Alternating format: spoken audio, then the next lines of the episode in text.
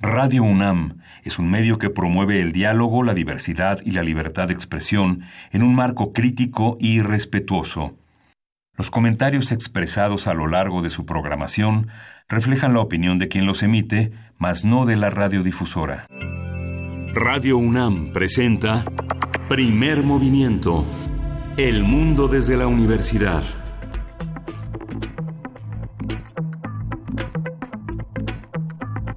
Buenos días, hoy es martes 19 de febrero y son las 7.05 de la mañana aquí en la Ciudad de México. Luis, gracias. Muy buenos días, querido Miguel Ángel Quemain, querida Berenice Camacho, ¿cómo amanecemos esta mañana? Amanecemos muy bien, Luisa. ¿Cómo están ustedes? ¿Cómo están allá afuera? ¿Qué dice esta ciudad? O no sé desde dónde nos están escuchando. Díganos desde dónde sintonizan el 96.1 Radio UNAM. Ya estamos listos para empezar este primer movimiento de martes 19 de febrero martes 19 de febrero. Ayer nos quedamos con muchas noticias. Estuvo bueno el programa de ayer. ¿Te gustó? Sí, escuchaste. no estuve aquí, pero estuve allá, eh, escuchándolos del otro lado. Hay que pedir una, una disculpa también y aclaración para aquellos que no pudieron sintonizarnos durante algunas horas en la mañana, pues eh, perdimos la eh, pues electricidad en la antena principal que se encuentra en el Ajusco y entonces eso nos causó algunas complicaciones para transmitir a través del 96.1 de FM, pero seguimos ayer eh, continuábamos en AM, en el 860 y también a través de radio.unam.mx. Así es que bueno, aclarado esto, Ahora sí, iniciamos con toda, toda esta información. ¿Qué semana tenemos eh, en esta ocasión? La Guardia Nacional llega a, a, un punto importante, al punto en el que llega a la Cámara de Senadores. Se discutió en las comisiones el día de ayer, se aprobó en lo general y en lo particular este dictamen de ley para la creación de la Guardia Nacional. ¿no? Se salieron la oposición, digamos, los partidos de oposición, PRI, PAN, PRD, Movimiento Ciudadano, se salieron antes de que fuera votada votado este dictamen. Bueno, mira, ¿para qué se quedan? Es que esa es la pregunta, si no va a haber ningún contrapeso de nada, ¿para qué se quedan? ¿Para qué se quedan? ¿Para, ¿Para qué hacer la comparsa? Es lo que decían otros, eh, la senadora Malu Micher dice, eh, dijo que pues para eso les pagan, para estar ahí, para trabajar, para, para dialogar, para proponer, pero bueno, ¿qué más diálogo, qué más parlamento abierto que el que se ha hecho y el que no se ve reflejado en este dictamen, que pues además incorpora, incorpora la encomienda del presidente Andrés Manuel López Obrador, lo digo sin eh, ánimo de sarcasmo, es toda la realidad. El quinto transitorio eh, se incorpora a este que Andrés Manuel López Obrador eh, pues dijo cuando en su momento en enero los diputados lo sacaron del dictamen, pues él dijo no estar contento, pues ya los senadores pusieron contento al presidente, al menos ya está ahí el dictamen aprobado para que el día de hoy empiece la discusión y su primera lectura y discusión en el Pleno del Senado. Faltan nueve votos. Faltan nueve votos. Ya para el Senado. Sí, y la discusión, la incorporación de los foros, de los foros que se hicieron de Parlamento Abierto, que se consideran importantes, y los ocho puntos que la oposición consideró fundamentales para que se realice un, un acuerdo. Uno es que la Guardia Nacional tenga un mando civil, el respeto a los compromisos internacionales, que es el tema de la defensa de los derechos humanos, el tema de establecer una temporalidad. En un primer momento se dijo que cinco años, pero en realidad ya se llegó a un acuerdo de que cuatro años, de que esté sujeta al control parlamentario que es algo que implicaría reglamentos y leyes eh, eh, en consecuencia, dar al personal de los institutos armados el carácter de servidores públicos y sujetos al fuero civil y al control jurisdiccional civil, lo que seguramente no va a agradar a las autoridades militares, porque significaría, pues, este, pues tal vez en esos em, cuestiones de marcialidad bajar de nivel y hacer una base de datos de los detenidos y además que haya un compromiso claro para emitir una legislación secundaria y reglamentaria. Todo eso está estos son los ocho puntos que tendrán que discutirse y el cuarto transitorio discutirse también. El cuarto transitorio, Hay que ver qué pasa con todo esto. Por supuesto, estamos muy atentos a lo que ocurre en nuestro país eh, en, cuanto a estos temas, pero también estamos muy atentos a lo que está ocurriendo con Estados Unidos y Donald Trump, esta coalición de 16 estados que presentan una demanda contra la declaración de emergencia nacional de Trump. Esa va a ser parte de nuestra nota internacional. Yo creo que va a ser importante eh, seguirlo platicando los 16 estados son, a ver, California, Colorado, Connecticut, Delaware, Hawaii, Illinois, Maine, Maryland, Michigan, Minnesota, Nevada, New Jersey, Nuevo México, New York, Oregon y Virginia. Vamos a ver por qué y qué es lo que está ocurriendo. Eh, otra de las cosas que se decía es, bueno, mientras no hay gobierno, tampoco hay impeachment. ¿no? Entonces, qué conveniente que estemos en un momento como este con, con el gobierno parcialmente detenido. Pero, pero bueno, tenemos muchas notas esta mañana que ir comentando. ¿Con qué será bueno comenzar? ¿Qué vamos a tener el día de hoy? Pues es un martes de mitos. La doctrina Estrada será un mito la doctrina Estrada que justamente eh, vamos a discutirlo con el eh, internacionalista, profesor de la Universidad Iberoamericana, Arturo Magaña Duplanchet, y lo vamos a tener como arranque del día. Así es, y también, como cada martes, transformación de conflictos con Pablo Romo, profesor de la Facultad de Ciencias Políticas y Sociales y parte del Consejo Directivo de Serapaz. En esta ocasión nos va a hablar sobre las fuerzas de paz en el mundo. Qué interesante también esta visión y este ángulo sobre un mundo que está moviéndose, un mundo también que tiene conflictos internacionales, eh, si bien no necesariamente armados, sí de otros tipos. Hay que ver si todavía nos quedan fuerzas de paz. Guerrero y la guerra sucia es la nota nacional y vamos a estar platicando con Juan Angulo, director del Sur, este periódico de Guerrero tan importante. En la nota internacional tenemos qué implica la emergencia de Trump para México y los, los inmigrantes. Vamos a discutirlo con el doctor José María Ramos. Él es director general de vinculación del Colegio de la Frontera Norte. Así es, y hacia el final, hacia nuestra última hora de este día, por supuesto, la inaugura la poesía necesaria, como todos los días, por ahí de las nueve de la mañana. Vamos a ver a quién le toca. ¿A quién le toca? No, yo no sé, a, mí me tocó ayer. ¿A ti o a mí? No, a, mí me tocó el viernes. Ah, entonces me toca a mí. eso es todo. Pues será interesante a ver cómo la relacionamos también con esta mesa del día que se antoja muchísimo, África y sus procesos de paz. Una conversación con la doctora Paulina Berumen, internacionalista, especialista en temas políticos y de política pública sobre África. Hacemos esta invitación a que se queden con nosotros, a que nos digan si ya funciona para ustedes el FM completamente. Eh, estamos en arroba P Movimiento, en diagonal, primer movimiento UNAM. Nos pueden escuchar en FM en AM en el 860. Nos pueden escuchar desde Chihuahua en las frecuencias universitarias. Les mandamos un gran abrazo y por supuesto a través de www.radio.unam.mx. También tenemos aplicación. Mira nada más. Puede usted. Aplicación. Yo no me acordaba de eso. Es Descargue usted la aplicación de Radio UNAM para escuchar todos los contenidos y por lo pronto los dejamos con música para empezar. Vamos a escuchar de Altea Idona Uptown Ranking.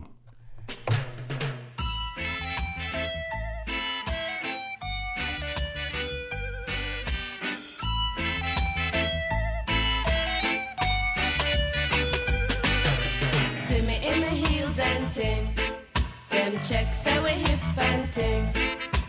True them no know and ting. We have them going and ting. Now pop no style. All strictly roots. Now pop no style. All strictly roots. See me on the road and you not call out to me. Do you see me in my pants and ting?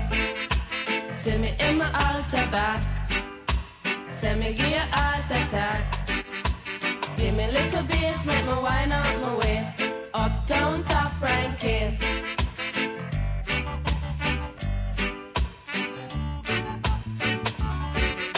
See me in my Benz and ting. Dolly true constant spring. Them checks say we come from Cosmo Spring, but the true them no know and ting. Them no know say we top ranking. Uptown top ranking.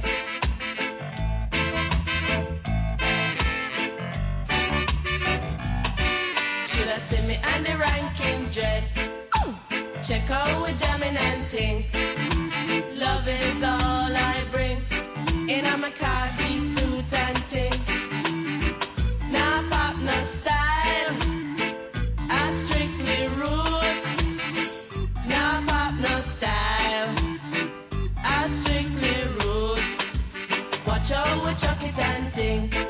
In our khaki suit and ting.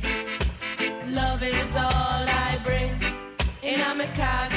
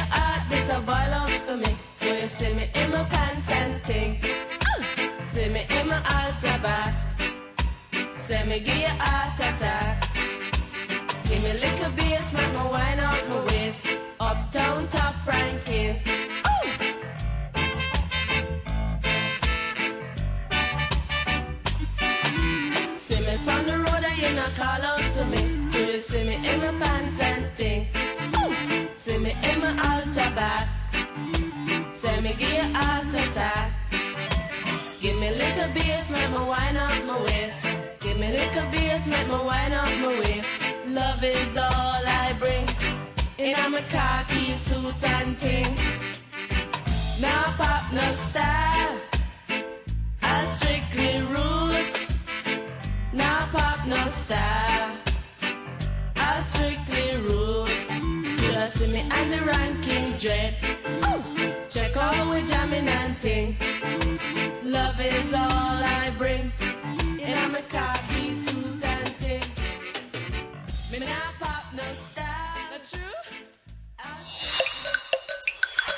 Primer movimiento. Hacemos comunidad. Martes de mitos. En 1930, el entonces secretario de Relaciones Exteriores, Gerardo Estrada, presentó la doctrina que lleva su nombre hoy en día y que se basa principalmente en la política de no intervención y la autodeterminación de los pueblos, es decir, que ningún gobierno requiere del reconocimiento de otras naciones para asumir su propia soberanía. Esta declaración de Genaro Estrada también indica que la política exterior debe conducirse con el propósito de promover la cooperación internacional, tomando en cuenta la protección de los intereses del país y la defensa de las causas internacionales. El gobierno del presidente Andrés Manuel López Obrador ha retomado la política de no intervención. En el caso venezolano, el mandatario no ha reconocido a Juan Guaidó como presidente encargado de ese país y se ha ofrecido como un canal de diálogo entre las partes. Vamos a hacer un análisis de la doctrina Estrada, su génesis y lo que ha significado para la vida diplomática mexicana, así como su pertinencia hoy frente a la situación nacional e internacional. Está con nosotros Arturo Magaña Duplanché, internacionalista, profesor de la Universidad Iberoamericana. Buenos días, Arturo. Hola, ¿cómo están? Buen día a todos en el estudio. Un gusto estar con ustedes, como siempre. Un gusto escucharte, Arturo Magaña, como siempre. A ver, cuéntanos un poco qué es la doctrina Estrada y si realmente existe o, como decíamos antes de empezar esta conversación, es otro mito. bueno, eh, para hacer eh, honor a un ensayo de Daniel Cosío Villegas de 1977, bueno, aparecido en 1977 en una compilación, eh, se llama La vida zarosa de la doctrina Estrada. Y me parece que eso nos dice mucho de su circunstancia actual. Eh, más que un mito, es una formulación teórica que debe interpretarse a la luz de los acontecimientos actuales y que definitivamente son muy distintos de los que se veían en 1930 cuando originalmente fue emitida. Se trata efectivamente del fragmento de un discurso que Genaro Estrada, en aquel entonces secretario de Relaciones Exteriores, eh, dirigió a la Sociedad de las Naciones, la Liga de las Naciones. Eh, básicamente lo que establecía, como ya lo dijeron, es que México no se pronunciaba en el sentido de otorgar reconocimientos diplomáticos, porque consideraba que esta práctica era lesiva de la soberanía de los países reconocidos. Y por lo tanto el gobierno de México se limitaba o bien a mantener o a retirar, en su caso, cuando lo considerara pertinente, a los agentes diplomáticos eh, establecidos en esos países, lo mismo mantener o retirar a los agentes diplomáticos de esos países en México, sin calificar eh, ni previamente ni posteriormente el derecho eh, que tienen las naciones para organizarse como mejor les convenga desde el punto de vista político. Obviamente, estamos en 1930. ¿Y esto qué quiere decir? Bueno, pues quiere decir que México ha sufrido, de, no desde la revolución, desde antes, pero especialmente desde la revolución, la cuestión del reconocimiento. Es decir, cada vez que se conformaba un gobierno en México, había siempre un chantaje de parte de los Estados Unidos para negociar el reconocimiento diplomático a cambio de toda clase de condiciones. Eso pasó, desde luego, en el caso de Obregón con los tratados de Bucareli, intentó suceder con el caso de Carranza, pero había pasado previamente desde por lo menos este finales del 19 con Porfirio Díaz e incluso antes con el propio Juárez. Entonces, obviamente la lectura es que el reconocimiento es un arma para los Estados Unidos y para otros países para intervenir. Y efectivamente así fue. Esa es un poco nuestra historia desde que incluso hay un presidente de los Estados Unidos, James Buchanan, que defiende la teoría del reconocimiento. Este, ¿y qué hace México? Pues responde con el derecho internacional, ¿no? Sí. Es un poco la, la herramienta de los débiles. Y entonces dice, bueno, este, hay una cosa que se llama derecho de legación, que es o mantengo la legación diplomática o la retiro, pero no me meto en asuntos internos de los estados, tal cual está previsto en 1930 que asuntos internos sea la conformación política del país. La doctrina Estrada además surge como una reacción a otra doctrina. Este parece que estamos hablando solo de ideas, pero en realidad estas doctrinas son planteamientos sobre qué hacer en el terreno de la acción política y diplomática. Y me refiero a la doctrina Tobar, de la que se sabe muy poco y de la que se habla todavía menos, pero que era, digamos, este planteamiento hecha por un político ecuatoriano también en aquel momento. Carlos Tobar.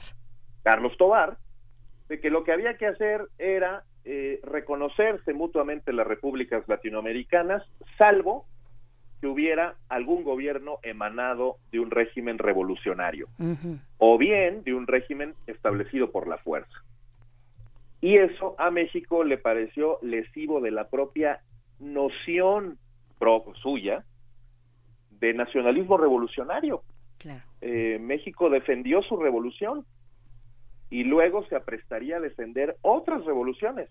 De hecho, la presentación en la Sociedad de Naciones de la doctrina Estrada tiene mucho que ver con cómo defendió México la necesidad de defenderse de la intervención estadounidense en Nicaragua contra las operaciones de Sandino en los años 30. Eh, luego iba a defender el derecho de la revolución cubana para establecerse y en distintos momentos de otros países latinoamericanos que cambiaban sus propias eh, regímenes políticos.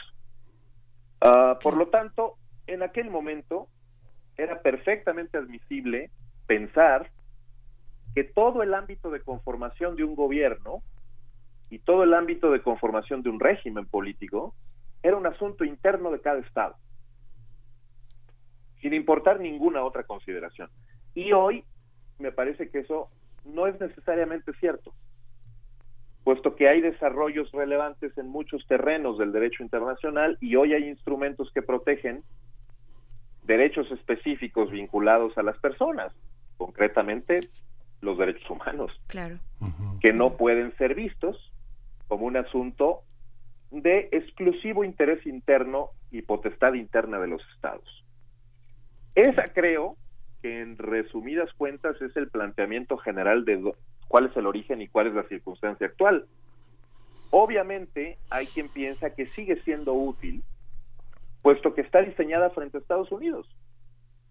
Y lo que más se parece al Estados Unidos interviniendo en Nicaragua en 1930, pues es Trump. Y de ahí que la discusión sea importante. No es una discusión menor, no es una discusión baladí, y no se trata nada más de descalificar eh, pues, el interés de aplicar la doctrina Estrada.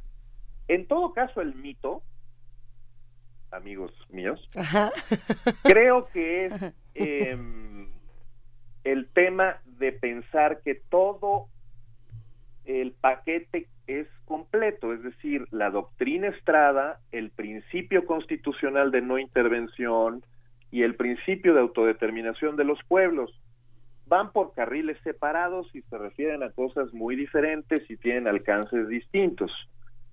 Estos dos últimos están en la Constitución desde los años 80 como principios rectores de la política exterior mexicana y el otro es un planteamiento interpretativo que ni siquiera tiene que ver en origen con la intervención, sino con el reconocimiento de gobiernos. Claro.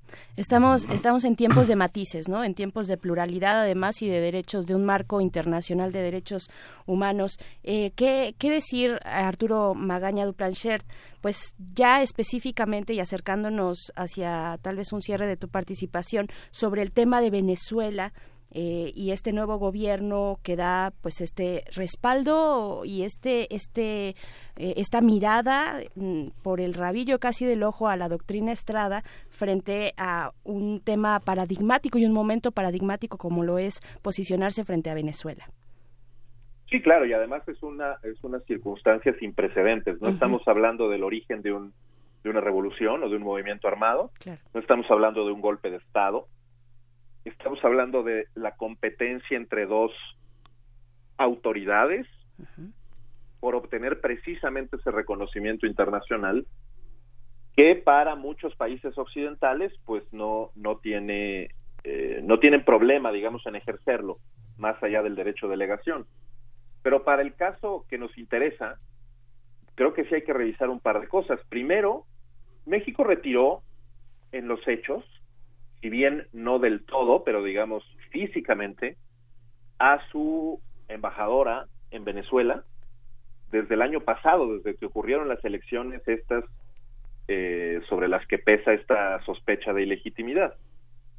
Por lo tanto, que en los hechos, pues solamente tendría México oportunidad de mantener esa situación o de eh, enviar a un nuevo embajador a ese país como expresión exacta y directa de las, eh, las premisas de la doctrina Estrada. Es decir, no vas a reconocer ni a desconocer, sino simplemente enviar o retirar agentes diplomáticos. Pero la situación actual es la de que tenemos un encargado de negocios, no tenemos un embajador. Por lo tanto, el derecho a delegación funcionó, eh, o por lo menos fue operado. Por otro lado, el tema de reconocer o no reconocer. Bueno, creo que frente a la circunstancia de las elecciones pasadas y de la muy especial condición de Venezuela en crisis política, económica, humanitaria y lo que se quiera, bien valdría la pena entender que México no podría ser una aplicación estricta de la doctrina Estrada, ni de los principios constitucionales a los que hice referencia. ¿Por qué? Pues porque en definitiva supondría mantener el statu quo. Y justo la doctrina es tremendamente revolucionaria. Por lo tanto, mantener el statu quo de que no reconocemos eh, no reconocemos ninguna autoridad eh, más allá de la autoridad constituida es poco revolucionario, ¿no? Sobre todo porque la autoridad constituida está bajo sospecha. Y se puede evitar el tema del reconocimiento, se puede decir, no estamos reconociendo simplemente enviando, retirando agentes diplomáticos, pero no es suficiente. Nos toca hablar de eso en la Organización de los Estados Americanos, nos toca posicionar el tema en distintos foros internacionales y ahora, pues competir en este grupo eh, tan diverso de iniciativas que hay sobre cómo eh, hacer una, ahí sí, intervención sobre los asuntos venezolanos no toda intervención es mala. La mediación es un tipo de intervención. Eh, la prestación de ayuda humanitaria, de algún modo también. Por tanto, este, creo que sí nos toca, en todo caso, desmitificar ese ámbito sin dejar de tomar en cuenta la amenaza importante de la intervención estadounidense, en donde sí, pues digamos, nos debería volvernos más prudentes. En algunos puntos lo hemos sido y en otro no tanto, porque esta equidistancia o esta neutralidad o esta autonomía frente a eh, lo que está ocurriendo en Venezuela, desde algunas perspectivas parece más bien que estamos a favor del statu quo. Y eso sí me parece grave. Sí, eh, ahí como eh, a lo largo del siglo XX se politizó muchísimo el tema de la doctrina Estrada, digamos durante las, eh, los cancilleres que tuvo Fox que parecía más un representante de la Coca-Cola, también hubo una permisividad enorme a las declaraciones de Jorge Castañeda que hubo en, en las que se pronunció abiertamente contra el gobierno cubano. Hubo matices, porque cuando fue el golpe de Estado a Hugo Chávez en 2002, él aplicó el valor de la doctrina Estrada que consideraba un instrumento anacrónico del PRI, ¿no?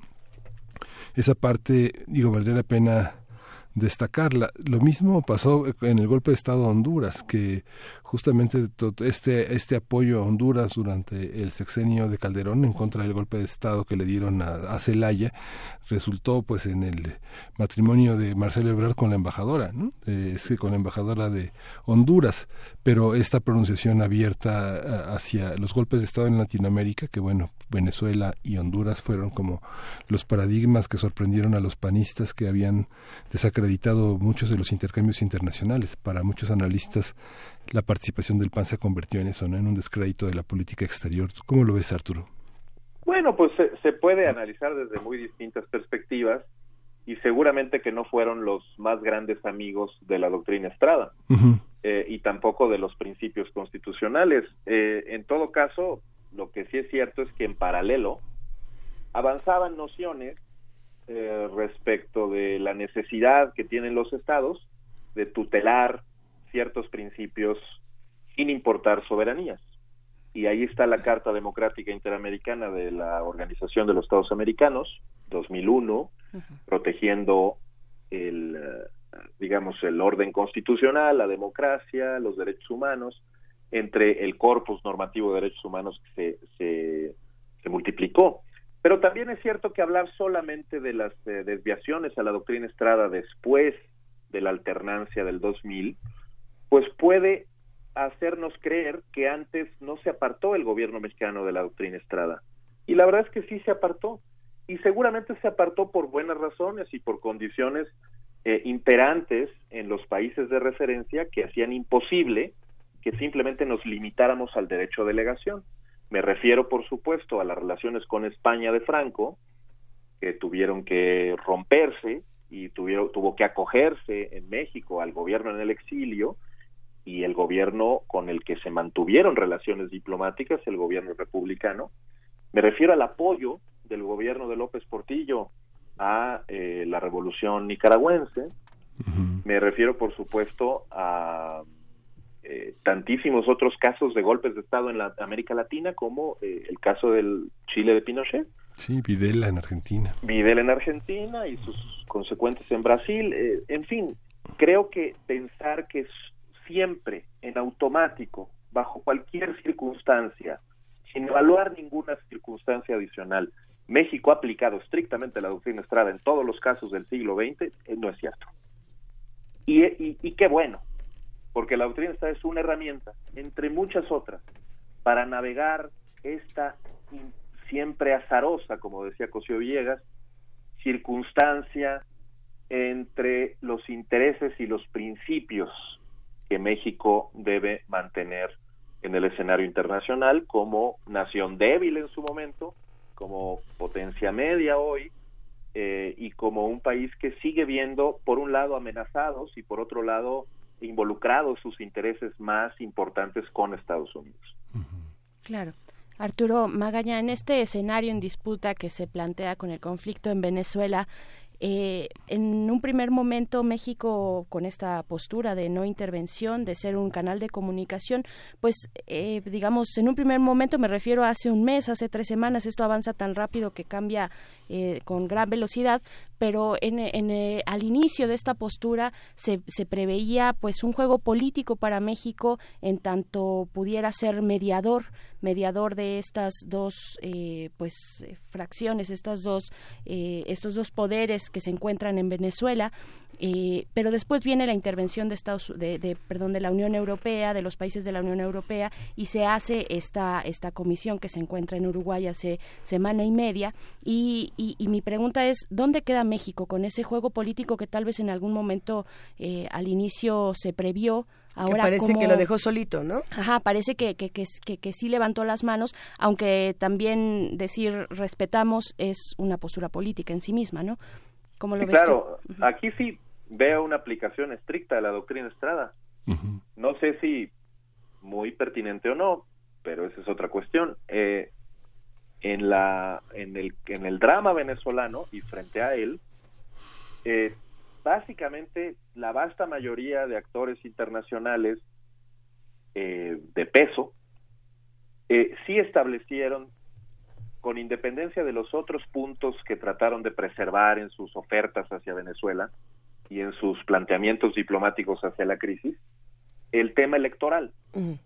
Es necesario que se organice Venezuela de tal forma que haya pronto elecciones en ese país a fin de terminar con esta situación, digamos, eh, de, de dos autoridades en pugna por obtener el reconocimiento como tales. Y de eso México prefirió abstenerse. Y eso es per- una perfecta aplicación de la doctrina Estrada. Es decir, ellos sabrán cómo resolver la crisis. Nosotros no les vamos a decir de qué manera. Ok. Obviamente bajo la sospecha también de que hay intereses externos a Venezuela que intervengan en las elecciones.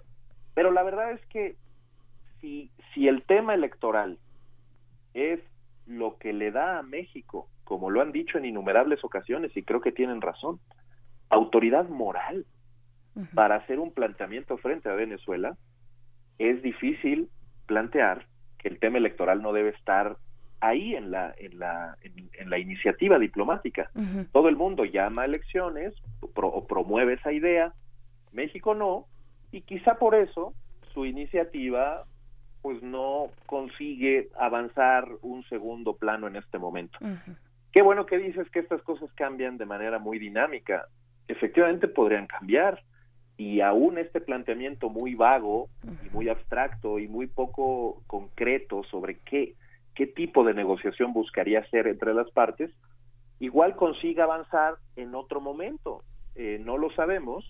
Lo cierto es que por ahora México y el CARICOM son básicamente los únicos que están haciendo ese planteamiento, porque el resto está incorporado o al Grupo de Lima o al Grupo de Contacto Internacional, Así es. dependiendo de qué tan fuerte esté su posición sobre Venezuela.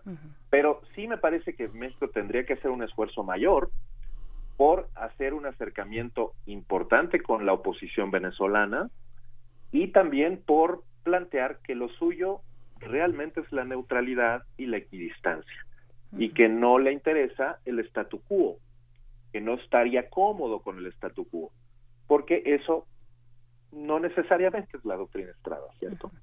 Eh, ¿Hasta, además- ¿Hasta dónde, perdón, Arturo, se, Sí, no. puede eh, estirar la doctrina Estrada? ¿Qué, ¿Qué focos se tienen que prender para que, por ejemplo, México diga, en, en Venezuela esa parte, o hablando en, en el caso exclusivo de Venezuela, eh, hasta aquí ya no, ya no me puedo meter o ya, ya tengo que empezar a modificarle? ¿Cuáles son los límites que, pues, que se pueden mencionar cuando hablamos de la doctrina Estrada?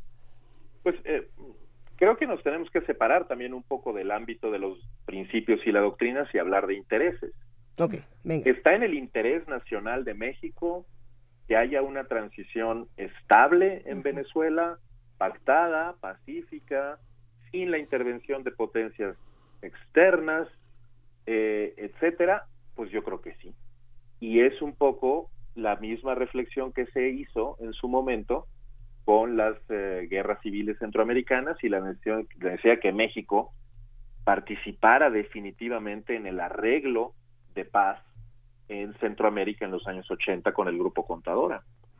Eh, si las no es que las doctrinas y los principios estorben para la acción política, que son criterios orientadores de los cuales se puede echar mano, pero que no necesariamente exigen una aplicación estricta porque está sujeta a la interpretación de las circunstancias cambiantes. Y por lo tanto, me parece que sí eh, se puede partir de una doctrina, pero no alcanza para hacer un posicionamiento integral de México frente a una crisis tan compleja como la de Venezuela. Por lo tanto, se puede estirar poco. De hecho, ya se estiró todo lo que se puede estirar. Ahora toca que México haga otros planteamientos sobre otras dimensiones del conflicto venezolano. Muy probablemente lo haga o lo tenga que hacer, dado que somos miembros de la Organización de Estados Americanos y de eh, toda clase de mecanismos y organismos internacionales que van a tener que revisar el asunto. Por primera vez se habla de Venezuela en la conferencia de seguridad de Múnich. Imagínate cómo ha crecido el interés y la gravedad de los asuntos venezolanos. Entonces me parece que es, es un buen punto de partida, pero no es suficiente, ¿no? Sí, pues muchísimas gracias Arturo Arturo por este por este enfoque. Uno ve el caso de España en la capacidad de Pedro Sánchez de plantear de adelantar las elecciones frente a una demanda de la sociedad que no es la sociedad entera española, sino que es un grupo. Sin embargo, es atendido, ¿no? Y claro, el tema el tema electoral empieza a ser un tema de interés global y eh, eso es inevitable. Y también es inevitable que digamos estas doctrinas se actualicen eh, bienvenida las actualizaciones y las interpretaciones. No, no, no tendríamos por qué perder el rumbo sin una interpretación estricta de estos principios. Están ahí para hacer justamente defensa inteligente de ellos y utilización pragmática de su, de su contexto. Eh, hay otro principio, que es el principio constitucional de defensa y promoción de los derechos humanos. Sí. Claro. Claro, por supuesto. Doctor eh, Arturo Magaña Duplancher, internacionalista, profesor de la Universidad Iberoamericana. Sigamos, sigamos, veamos eh, dónde nos ubica la necesidad internacional eh, en, este, en este momento con este nuevo gobierno en México y con esta situación en América Latina. Pues pronto nos encontramos de nuevo. Muchas gracias. Seguro que sí, un placer como siempre hablar con ustedes. Gracias, Arturo. A ver si nos vemos pronto, nos escuchamos pronto para hablar también de esta doctrina Tobar, que se quedó como otro buen tema. Gracias, Arturo, hasta luego. Gracias, hasta luego. Vamos a escuchar eh, de Niño Van, no soy de aquí ni soy de allá.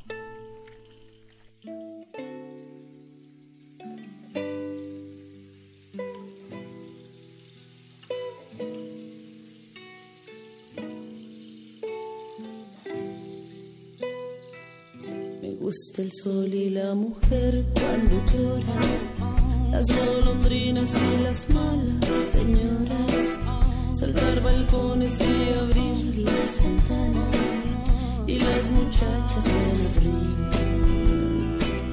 Me gusta el vino tanto como las flores y los amantes, pero no los señores. Me encanta ser amigo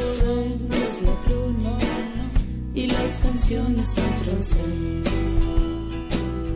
No soy de aquí ni soy de allá, no tengo edad ni por venir y ser feliz es mi color de identidad.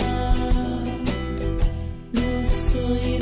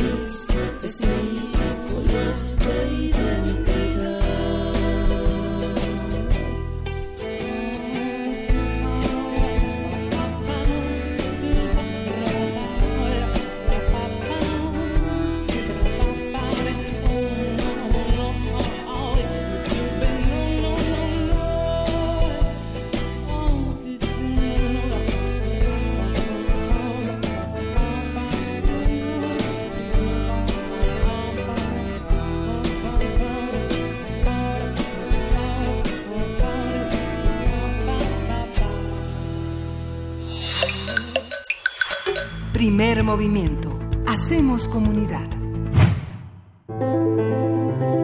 Transformación de conflictos.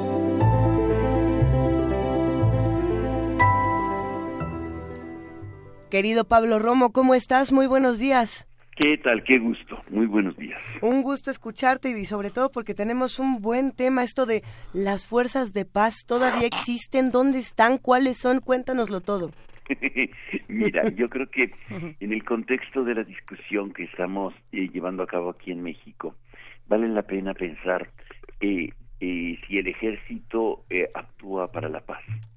Y la respuesta es que siempre los ejércitos, al menos en, eh, en su discurso de propaganda y de existencia, se generan en función de la búsqueda de la paz, consolidar la paz. Desde los chinos hasta los romanos con la Pax Romana, siempre el ejército era el instrumento para garantizar la paz, eh, a pesar de que generaban guerras. Cualquier ejército en cualquier parte de, del mundo, digamos, tiene en sí mismo como una autoconciencia, aunque no sea cierto, la, la idea de que está construyendo la paz o trabajando para ella. Y tal es el caso patético y dramático de, por ejemplo, de Estados Unidos, ¿no? Que tiene bases militares en muchas Así partes es. del mundo y que estas están sirviendo y actuando para la paz, es decir, para lo que conciben ellos como su propia paz. Ahora cuando estamos nosotros pensando en, en incorporar a, en- a la policía este, los elementos de- del ejército, eh, tenemos que pensar cuáles son los niveles de participación y de actuación. Y hay, habría que hacer distinciones y aclaraciones. Este, a lo largo de, los últimos 70, 80 años de experiencia en Naciones Unidas, la, el ejército, eh, es decir, los cascos azules de Naciones Unidas, ha jugado un papel muy importante para la paz. Pero la paz tiene tres eh, niveles, según eh, las mismas definiciones que hace Naciones Unidas en torno a la construcción de paz en términos de países en donde han atravesado por situaciones de guerra, quizás sea el caso de México. Las operaciones de paz de Naciones Unidas eh, eh, entrañan tres eh, niveles o tres actividades principales. La primera es muy importante, que es la, previ- eh, la prevención de, de conflictos y el establecimiento de la paz. La segunda sería el mantenimiento de la paz y la tercera sería la consolidación de la paz. Eh, la prevención eh, de los conflictos a largo plazo implica la necesidad de acciones eh, diplomáticas, de trabajo, eh, de, de iniciativas diplomáticas y de mediación. Generalmente son poco percibidas eh, visiblemente, pero son las que van a construir los puentes necesarios para poder eh, generar espacios para la paz. Este sería, digamos, el primer nivel. Después, el segundo nivel sería el establecimiento de la, de la paz. El establecimiento de la paz eh, significa, eh, de alguna manera, el poner fin a los conflictos, eh, ya eh, eh, instrumentar de alguna manera el desarme, eh, mediante instrumentos de diplomacia, también de mediación, y el establecimiento de la paz pueden intervenir también este observadores enviados que van eh, de alguna manera midiendo y verificando que se cumplan los acuerdos establecidos en el primer nivel, digámoslo así. Y ya el tercer nivel ya sería el mantenimiento de la paz. Es una empresa dedicada fundamentalmente a las fuerzas de paz. Fuerzas que pueden ser armadas o este o no, o no armadas de disuasión. Y a nivel mundial, el, los cascos azules, que hay que recordar fueron llamados este por algunos empresarios hace muchos años en Ciudad Juárez, viendo la incompetencia y la, la imposibilidad de que hubiera eh, orden por medio de las policías locales, la marina o el ejército, este, estaban diciendo, se discutía la posibilidad de invitar a los cascos azules. Los cascos azules empiezan sus actividades desde 1947. Su primera actividad la realizan en Grecia. Es muy curioso que sea tan cerca de Europa, pero de alguna manera este, se instalan para eh, dirimir o auxiliar el mantenimiento en este tercer nivel de actuación eh, para la paz, para consolidar la paz. Eh, eh, hay presencia disuasiva militar que genera eh, a los actores de la guerra o a los actores en conflicto una una opción eh, de, de, dirimir sus conflictos eh, por la vía eh, diplomática o por la vía o por otro tipo de vías que no sean las confrontaciones y particularmente con violencia. Uh -huh. Entonces, eh, vemos nosotros en el mundo que hay cerca de unos 90 mil elementos de cascos azules. Y, curiosamente, es importante señalar, también hay policías, policía de Naciones Unidas, cerca de 13 mil elementos de las policía, de la policía eh, de Naciones Unidas está repartida por el mundo. Es relativamente grande el número, eh, en, en, relación a otro tipo de, de, de, de, fuerzas. Sin embargo, es interesante ver lo que podría ser insignificante para lo que México podría pudiera necesitar en dado caso. Claro. La, la, la policía de Naciones Unidas tiene una serie de estándares que valdría la pena este que se conocieran justamente en el debate de el, el nuevo eh, cuerpo de la eh, de la Guardia Nacional que están queriendo realizar. Uh -huh. Creo que es importante establecer y recuperar este tipo de, de figuras internacionales que han ido aprendiendo a lo largo de los últimos 70, 80 años, más bien 70 años, una, eh, eh, cuáles pueden ser lo, lo, las fallas, los errores sí. y los estándares internacionales que, que van aprendiendo a lo largo de sus diferentes misiones están presentes, este, Elisa, porque preguntabas dónde están y qué hacen. Bueno, están en muchas, eh, eh, en muchos países, participan 90 países, tanto en los cascos azules como en las policías. Y este eh, y hace y tienen misiones en, eh, en al menos 11 en al menos 11 grandes eh, campamentos o don, eh, grandes misiones. Algunas muy cuestionables. Muy cuestionables y muy acusadas, sobre todo en el, en el decenio pasado, más bien, a finales del, del milenio pasado, y fueron acusados de, de, abusos sexuales contra de niños en África, particularmente en, en Centroáfrica, y eh, en, en Haití hubo algún tipo de, de denuncias en contra de, de esta presencia de cascos azules. Es decir, la formación militar que tienen no está relacionada con eh, el contacto con la población. Esta, son militares enviados de los países para que sirvan en fuerzas internacionales.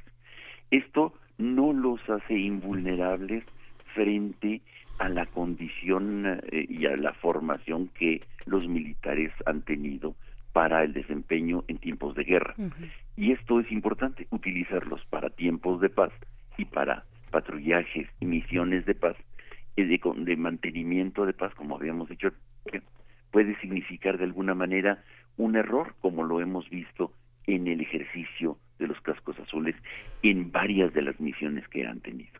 Es decir, no es garantía, no estamos delante de una garantía de que eh, las fuerzas militares puedan servir para el mantenimiento de paz eh, por sí mismas.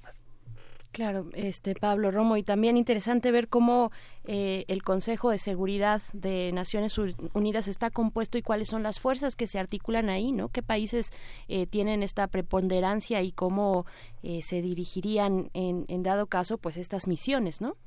Es cierto, es cierto. Yo creo que hay también, evidentemente, un enfoque político, un enfoque geopolítico.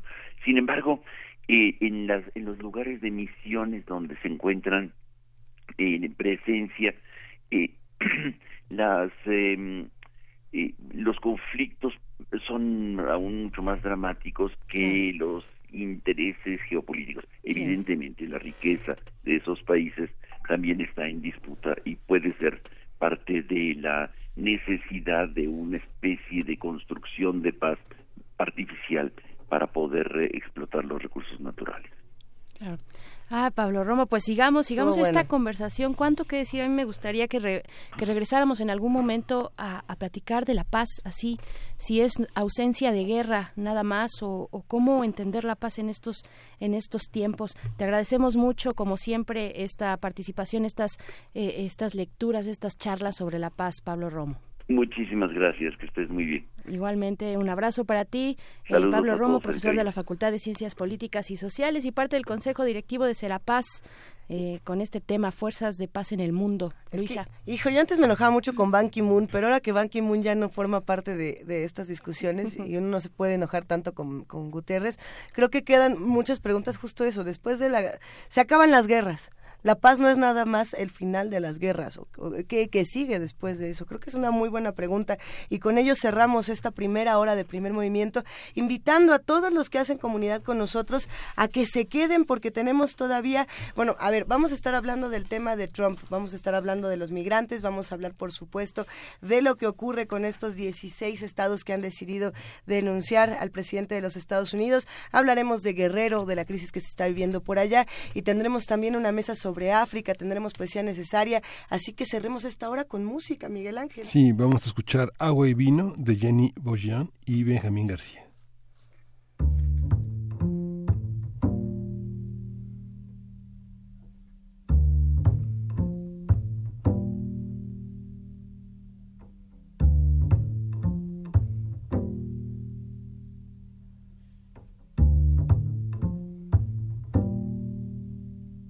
Los días se paseaba secamente por el huerto y bajo el sol.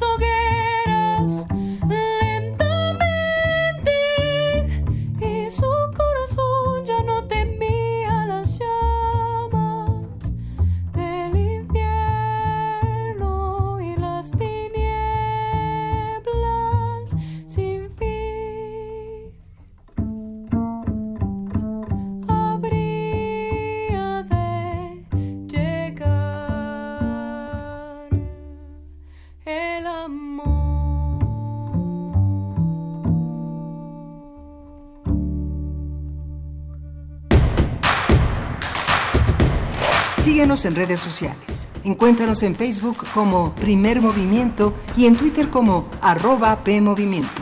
Hagamos comunidad.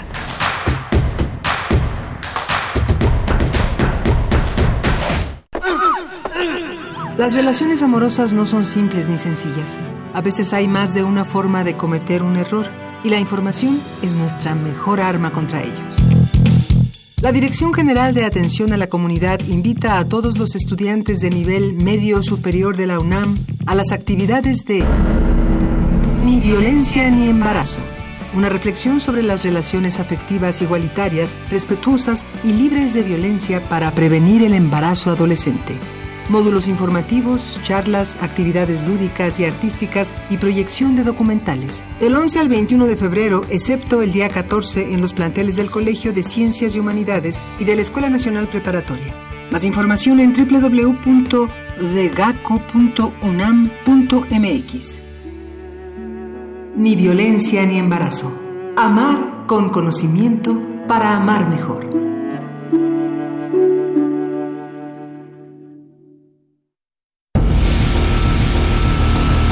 Cuando no planificas, tienes que improvisar.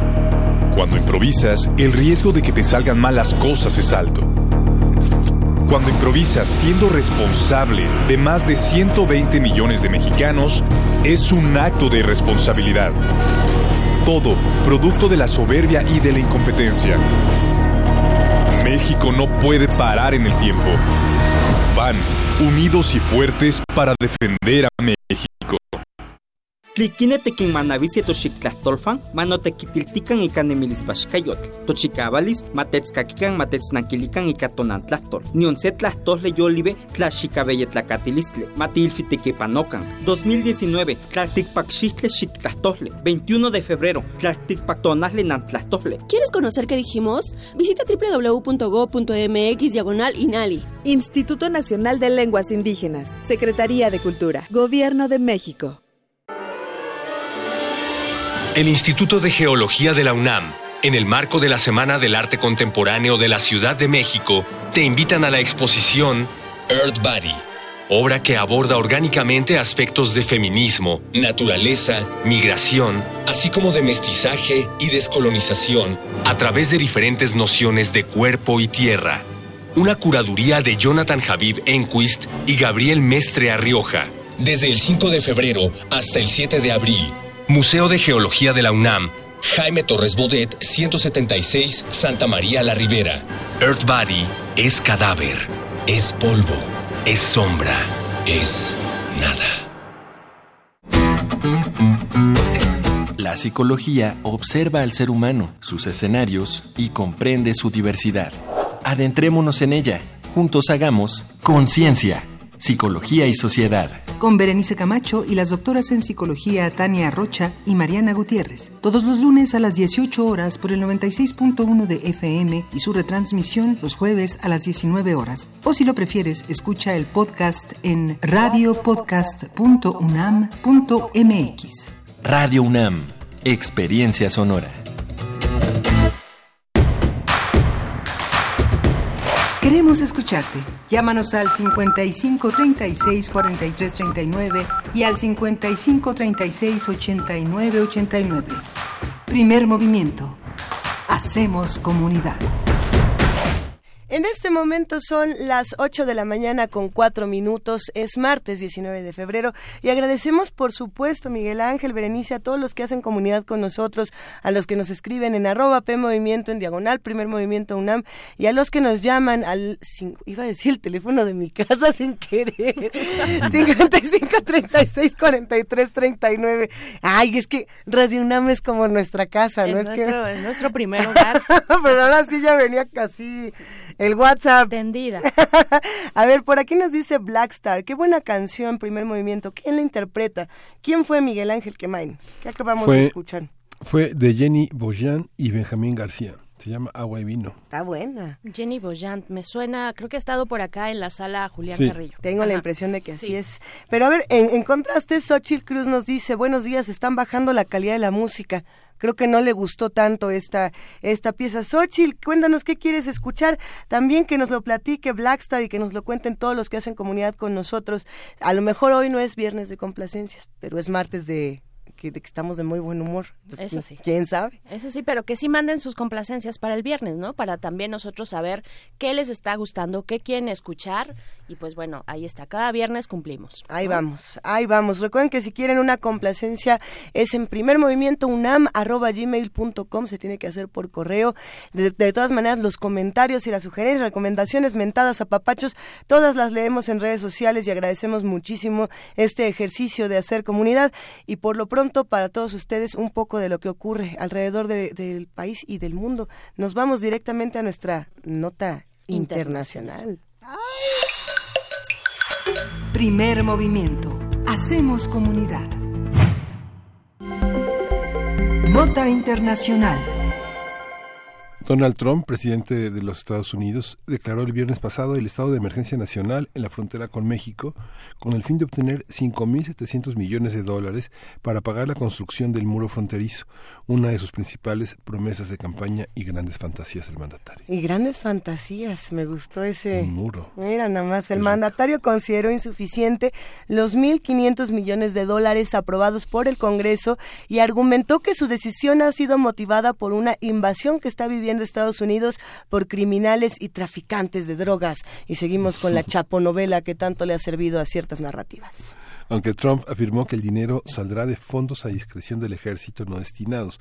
La declaratoria de emergencia nacional ha provocado la reacción de diversos grupos ambientalistas que ayer realizaron protestas en muchas ciudades del país y que acusan al mandatario de abuso de poder y usurpación del Congreso.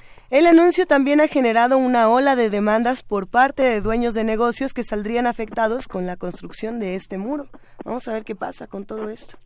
Y a partir del anuncio de Donald Trump vamos a hablar sobre lo que implica esta declaración de emergencia nacional en la frontera para México y los migrantes. Y está con nosotros el doctor José María Ramos. Él es director general de vinculación del Colegio de la Frontera Norte. Eh, doctor, buenos días, José María. ¿Qué? Muy buenos días, Miguel Ángel. Encantado de estar con ustedes. Un gusto, como siempre, José María. Muchísimas gracias por acompañarnos esta mañana. Amanecemos, por ejemplo, con 16 estados que están eh, denunciando a Donald Trump. ¿Qué es lo que está pasando eh, con esta emergencia que dice Trump, con estas denuncias y estas demandas que están sacando los, los estados, con la crítica que se hace alrededor del muro? Cuéntanos un poco en qué vamos. Pues mira, eh, vamos en el en el momento a raíz de la decisión del, del viernes, eh, entran los contrapesos en el sistema político de Estados Unidos. Desde esa perspectiva, eh, se va a esperar ese tipo de, de denuncias, acciones y sobre todo, bueno, Sí, sí, te escuchamos, aunque hay un poco de, de- está un poco viciada la llamada, que a ver si si podemos arreglarlo un poco, pero continúa, por favor, José María. Sí, sí, perdón. Eh, bueno, entonces en ese sentido se esperan ese tipo de contrapesos que son muy propios del sistema político y de la sociedad de Estados Unidos, en el sentido de que en la medida en que se ven afectados los intereses locales, en este caso, por ejemplo, las comunidades ambientalistas y de los propietarios de los predios en donde se podría ubicar, eh, en este caso lo de lo del muro, bueno, pues son es una situación normal. Ahora bien, viene también la oposición que se espera por parte del Congreso.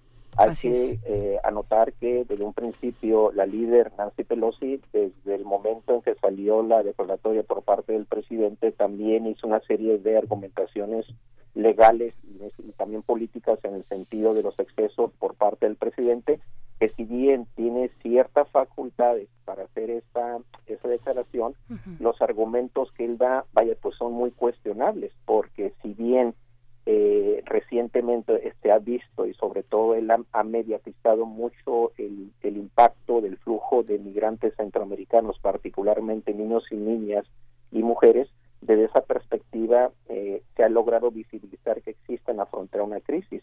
Sin embargo, si lo vemos desde el punto de vista del control migratorio que se ha dado en Estados Unidos, tanto en este gobierno republicano como demócrata, efectivamente las vallas y rejas sí han logrado controlar la migración irregular. Simplemente en el caso de Tijuana, en los 90 cruzaba cerca del 60% de la migración irregular, ahora lo hace en una minoría, es el 5, 10, por ciento y no lo hacen y no lo hacen necesariamente a través de estas. ¿por qué? bueno precisamente por el control.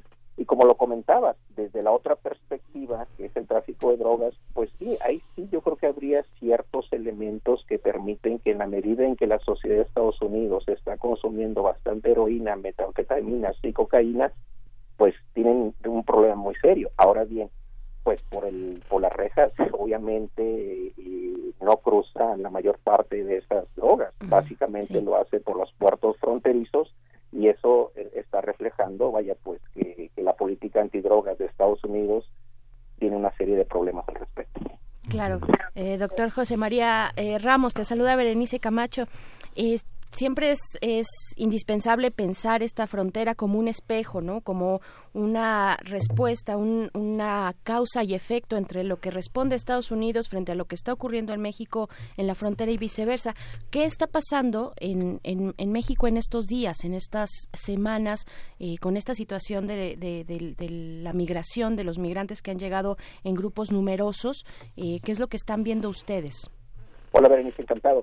Este, Igualmente. Pero pues ahí sucede una cosa muy interesante que refleja dos visiones, un poco lo que estaba comentando con anterioridad, este, este flujo de, centro, de centroamericanos y centroamericanas que ha venido, sobre todo diría que son grupos eh, de personas de escasos recursos que están optando por esta vía porque carecen de los recursos para pagar de cinco mil a siete mil dólares que les permita su ingreso eh, irregular hacia Estados Unidos. Entonces la vía que ellos han seguido ha sido una vía que les ha permitido solicitar cuando pueden y, cuando se dan los tiempos una audiencia para ser sujetos de alguna situación de asilo.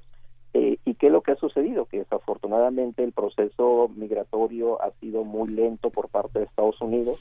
Entonces, eh, lo que hemos podido apreciar es que, bueno, pues la, la mayor parte de las personas no necesariamente han optado a esta situación, eh, a esta situación de audiencia y estaremos hablando que en el caso de Tijuana estarían aproximadamente de eh, 1.500 a 2.000 personas, de las cuales eh, yo diría que cerca del 10 al 15% han recibido estas audiencias y que lo que ha sucedido recientemente, que a, a raíz de una disposición de Estados Unidos, estas personas que después de tener esa audiencia se deberían de quedar en Estados Unidos para recibir eh, por una parte la, pues, la notificación de que si van a ser sujetos, estas personas han sido regresadas a Estados Unidos y pues la mayoría se han quedado aquí.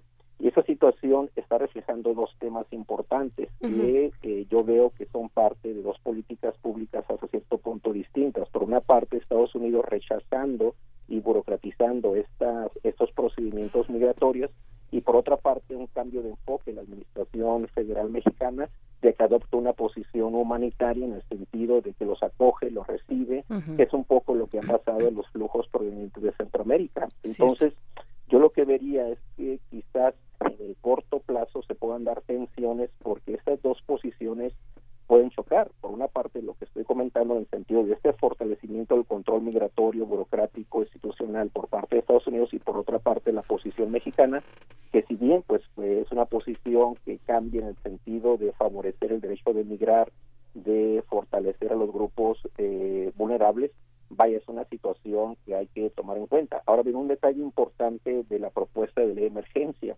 que fue avalada, repito, tanto por eh, congresistas republicanos y demócratas, en el sentido de que, ese, de, esos, de que esos apoyos que dieron para la construcción de solamente 88 kilómetros, que son cerca de 3.175 3.175 mil dólares, Sí.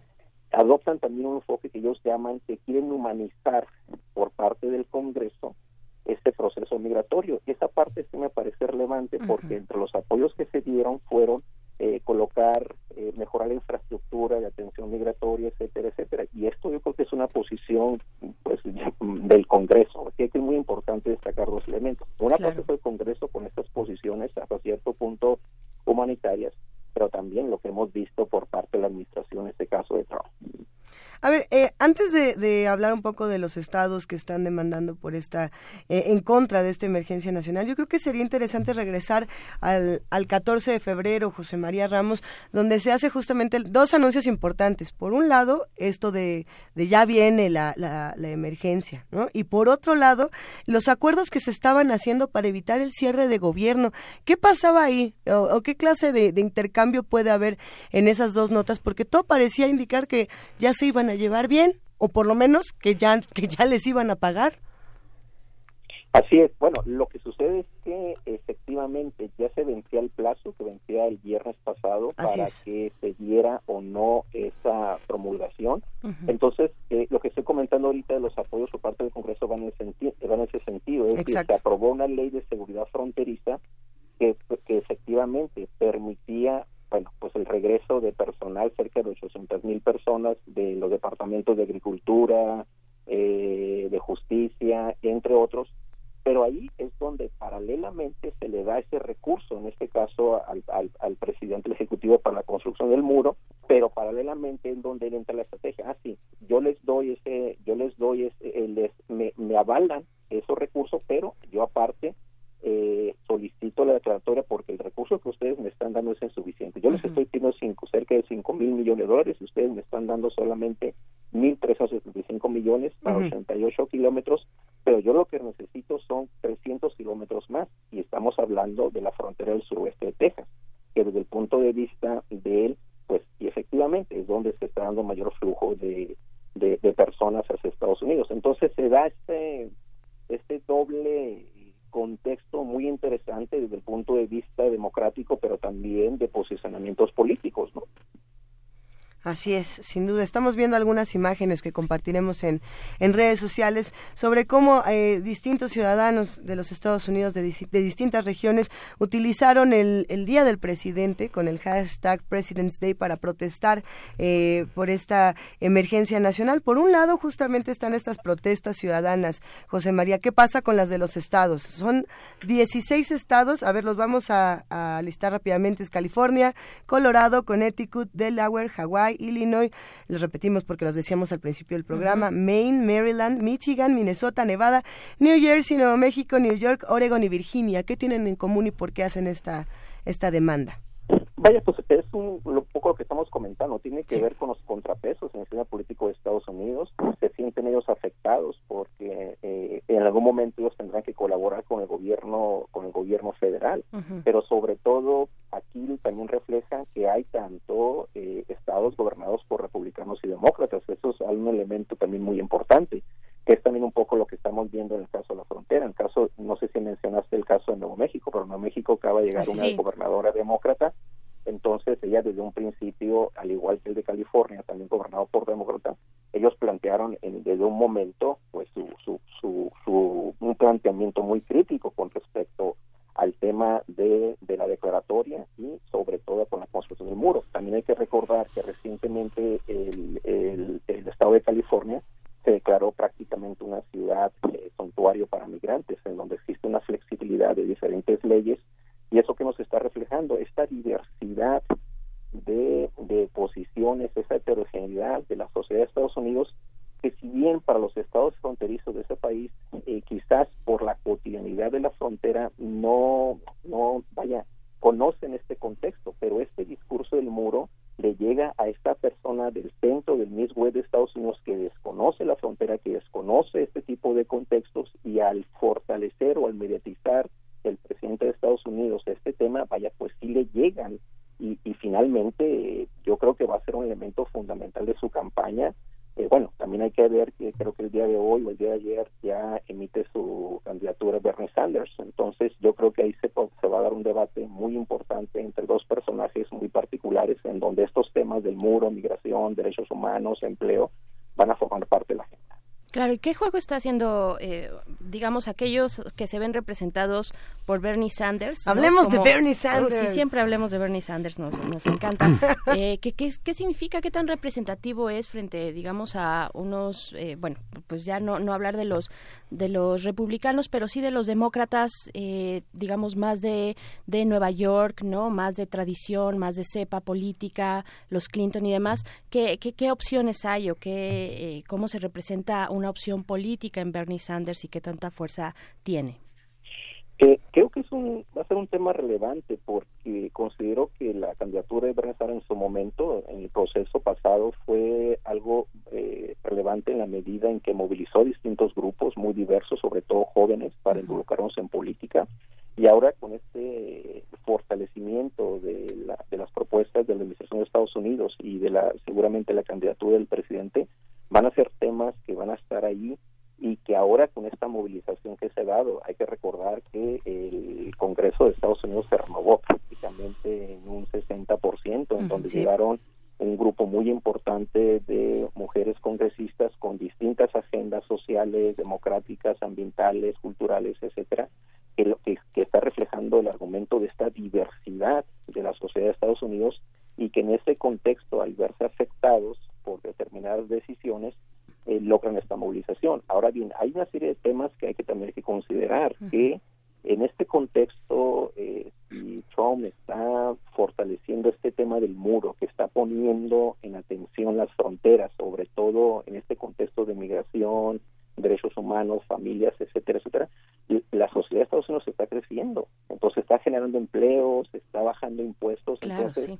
Son situaciones que el ámbito de la política pública lo han estado beneficiando. Ahora bien, la- el tema que comentabas de el hecho de cuál puede ser el comportamiento de los electores de Nueva York o de California, de Berkeley o San Francisco, que son, digamos, demócratas, pero son demócratas de clase media, el problema cuál es? Que el discurso de Trump llega a ese electorado de clase baja, eh, marginado, rural, que finalmente se ve reflejado en él, ¿no? Un personaje que está que está fortaleciendo los valores tradicionales de Estados Unidos, que me está defendiendo, y yo creo que ahí va a ser el reto que va a tener los los, los candidatos eh, demócratas, sobre todo llegarle a este público, ¿sí? Que dice, ah, pues me está defendiendo este candidato, pero por otra parte, eh, el, el crecimiento que se ha dado, repito, de la parte económica que Así lo es. beneficia, ¿no? Y que finalmente alguien diría, oye, pero ¿por qué estás fortaleciendo el muro y no estás fortaleciendo los grandes temas de política pública? Porque, vaya, pues contradictoriamente hay ciertos beneficios desde el punto de vista económico. Ah, En ese sentido, creo que sería interesante hacer la, la distinción. A ver, una cosa es la relación eh, México con Donald Trump, otra cosa es la relación México con los republicanos, otra cosa es México con los demócratas y otra cosa sería México con Bernie Sanders, ¿no? Eh, lo- los discursos y cómo se, se relacionan. Eh, a México tampoco le ha ido tan bien, y sobre todo no, no solo a los migrantes, en general la relación México-Estados Unidos cuando estaban los demócratas tampoco era tan sana y tampoco era tan bonita. Lo que pasa es que ahora tenemos a, a Donald Trump y lo que cualquier cosa que no sea Donald Trump se antoja mucho más, eh, José María. Pero en ese sentido, pensando en la historia, en esta relación de los demócratas con México, ¿qué se puede decir y también qué se puede esperar? Bueno, me has comentado un tema fundamental, porque en el caso de los demócratas hay que recordar con que en Obama se dieron cerca de, de dos a pun- 2.5 millones de expulsados migrantes mexicanos en sus eh, últimos tres, tres años de la administración. Yo creo que ese es un tema a destacar. El segundo punto es que las principales iniciativas eh, comerciales con Estados Unidos se han dado con republicanos. Hay que recordar que el Tratado de Libre Comercio se suscribió con George Bush, al republicano. Ahorita está en proceso de, de redefinición ese tratado. ¿Con quién se dio? Bueno, pues se dio con una administración republicana. Entonces, el reto que se avecina es cómo desde la parte mexicana tomamos en cuenta esta diversidad tanto política y social y definimos una serie de agendas. Por ejemplo, en el caso eh, en el caso comercial, es está pendiente la ratificación del tratado. Y aquí en este contexto en donde el Congreso eh, de Estados Unidos está liderado por demócratas que tienen una agenda social, creo que va a ser el momento de fortalecer una serie de temas que tienen que ver con el desarrollo social, con la asistencia a grupos vulnerables. Creo que el debate de los bajos salarios que se discutió en Estados Unidos, tengo entendido que gran parte fue precisamente por la presencia de los demócratas. Por lo tanto, de esa perspectiva, creo que hay un escenario relevante. Ahora bien, un tema que puede generar ciertas tensiones en el corto plazo es precisamente en materia de política antidrogas. ¿Por qué? Porque si, por ejemplo, por una parte Estados Unidos está fortaleciendo ese control, pretende criminalizar, incluso hay que recordar que hace un año el presidente Trump planteó eh, eh, la muerte para narcotraficantes, en cambio, en el lado mexicano, aparentemente se está fortaleciendo una política un poco más flexible con respecto a los grupos delictivos.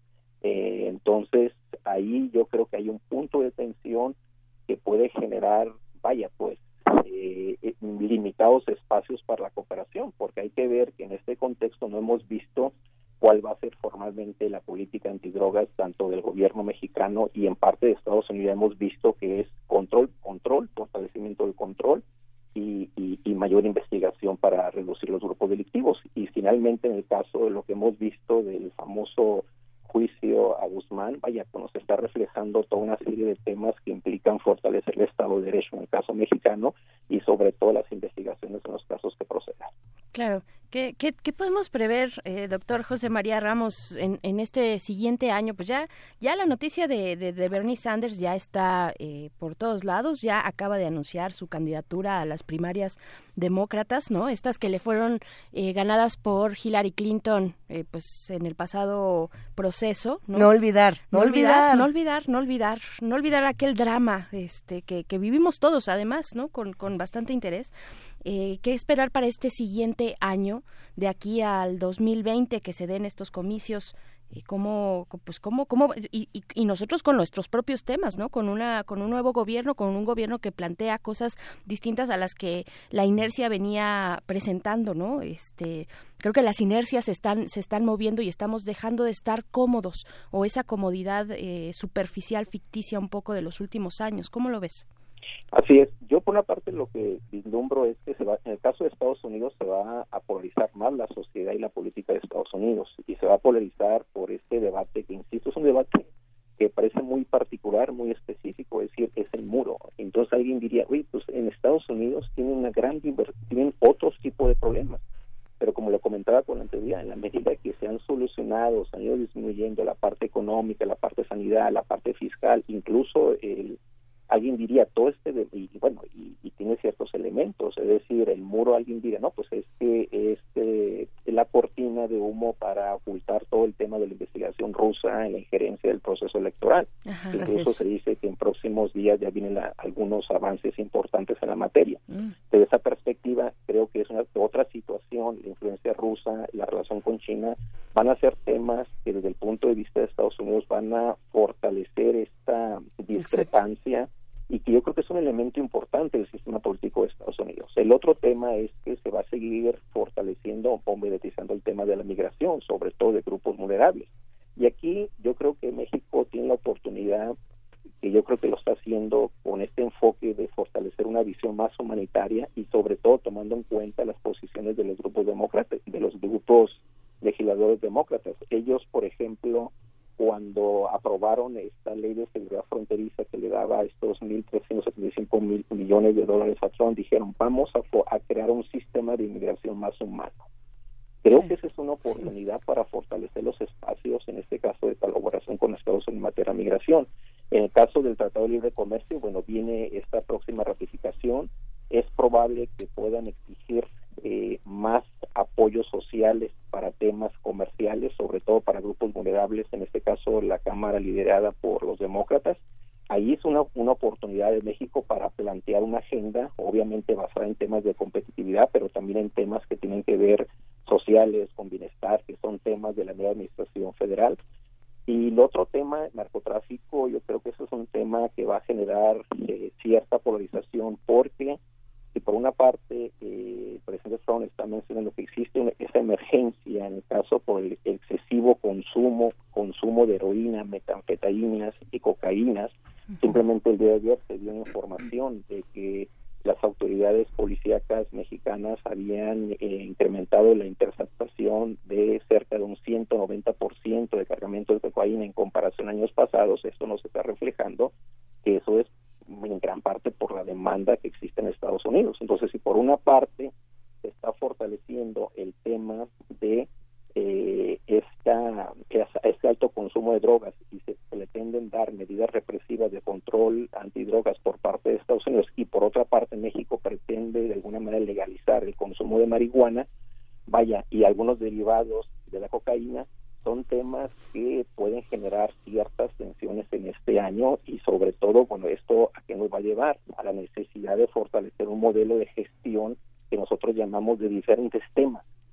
La tema de migración, derechos humanos, temas de bienestar, temas de competitividad y ahí es donde, vaya, pues los retos que tiene el Estado mexicano de cómo puedo manejar una agenda diversa con distintos niveles de gobiernos que es una agenda transversal porque están, están involucrados diversos temas en los cuales yo tengo que, eh, que manejar o administrar diversos temas que no los puedo manejar con un gobierno centralista, sino tiene que ser un gobierno mucho más inclusivo, mucho más solidario, pero sobre todo entender esta diversidad de temas que existen en Estados Unidos, pero que también existen en las sociedades fronterizas y también respetar, vaya, pues estos, estas opiniones muy particulares de ese eh, de ese ciudadano rural que usa la arma y que a veces decimos, bueno, pero ¿por qué en Estados Unidos utilizan armas? Dice algo validado por la propia Constitución y en cambio un elemento importante que también va a ser eh, tema de la agenda es que pues la mayor parte de las armas que utilizan los grupos delictivos en México vienen de Estados Unidos. Claro, y, y además, bueno, y, y, todavía ni siquiera entra en vigor el TEMEC, este José María no, Ramos. Bueno. Todo esto y ni siquiera ha entrado en, en, en vigor. Eh, ahora, a, hace un momento mencionabas la intervención, el tema de la intervención rusa. ¿Tú le ves vida todavía? Había, digamos, en la antesala electoral en la que ya se empieza a encontrar Estados Unidos, ¿hay vida para esta, para este tema, eh, pues, en, en contra de, de, de Donald Trump y sus aspiraciones para un segundo mandato? Creo que sí, creo que sí tiene vida porque porque volvemos al tema eh, central de, de, nuestra charla. Tiene que ver con los contrapesos del sistema político de Estados Unidos, es decir, el sistema político y sobre todo el poder judicial y sobre todo la comisión autónoma pues tienen un papel, tienen una relevancia, hay valores, hay procesos, tienen que ver con cuestiones éticas, con cuestiones anticorrupción y, y es parte de su mandato. Por lo tanto, desde ese punto de vista, creo que el tema va a estar ahí y va a reflejar todos estos valores de la política de Estados Unidos, que yo creo que en México existen pues, elementos importantes para seguir fortaleciendo con una ética, con una responsabilidad, etcétera, ¿no? O sea, finalmente construir un Estado de Derecho. Desde mi punto de vista, va a estar ese debate, puede ser una Así situación es. que puede de alguna manera disminuir el posicionamiento del presidente Trump, y, y, yo creo que es una situación que pueden aprovechar en este caso sus rivales. El, el TextNet, pues sí, efectivamente, o sea, ese es un tema como repito, está, va a estar terminando esta discusión, es un tema que se va a abordar por parte del, del Congreso Demócrata. Y yo reitero, es una buena oportunidad para que México visibilice y sobre todo plantee toda una agenda en la cual están presentes tanto el tema de migrantes, pero sobre todo el hecho de que en la frontera con, con, con Estados Unidos vivimos cerca del 15 al 25% de la población mexicana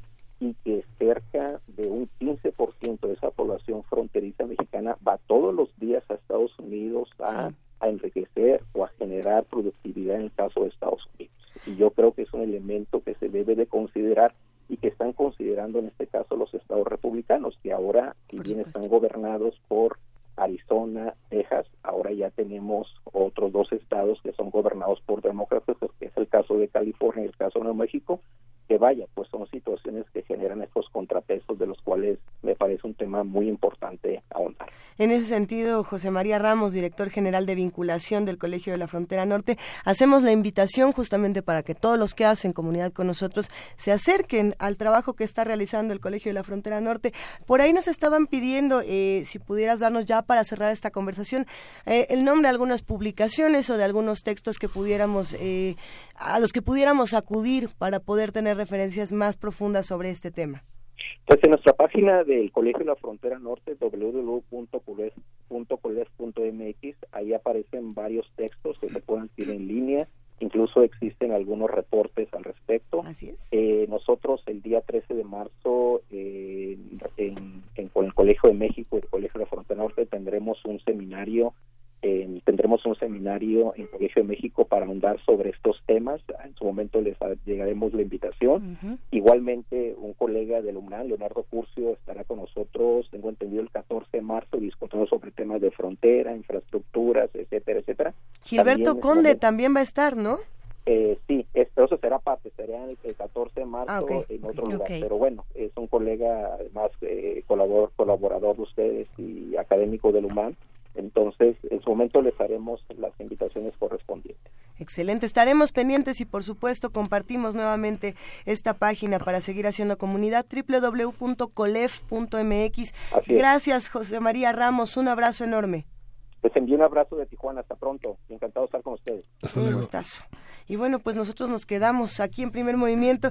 Sí, yo, hacemos esta invitación porque además el sitio del COLEF sí tiene sí. muchísimos artículos, muchísima información para, para acercarnos no solamente a los eventos que ya nos estaba diciendo José María, sino a todas estas eh, grandes discusiones que se llevan justamente en, en Tijuana y en la frontera y en estos Sí. espacios urgentes del país. Es el lugar al que te tienes que acercar para, para si quieres revisar desde otro lugar, desde otro punto de la República, en este caso desde la, desde la ciudad, desde el centro, eh, si quieres revisar lo que está pasando ahí, siempre es la referencia, ¿no? El Colegio de la Frontera Norte. Sí, a ver, si, si uno se mete a este sitio, la recomendación está en que, eh, bueno, lo visiten todo, eh, le, le den una vuelta, pero vayan a la pestaña que dice revistas. Y ahí justamente hay dos, una que es Frontera Norte y otra que es Migraciones Internacionales. Eh, hay muchísima información, acérquense a ello. Y bueno, seguiremos conversando nosotros aquí en Primer Movimiento. Creo que tenemos un poco Música. de música. Vamos a escuchar de Smoke City, Aguas de Marco.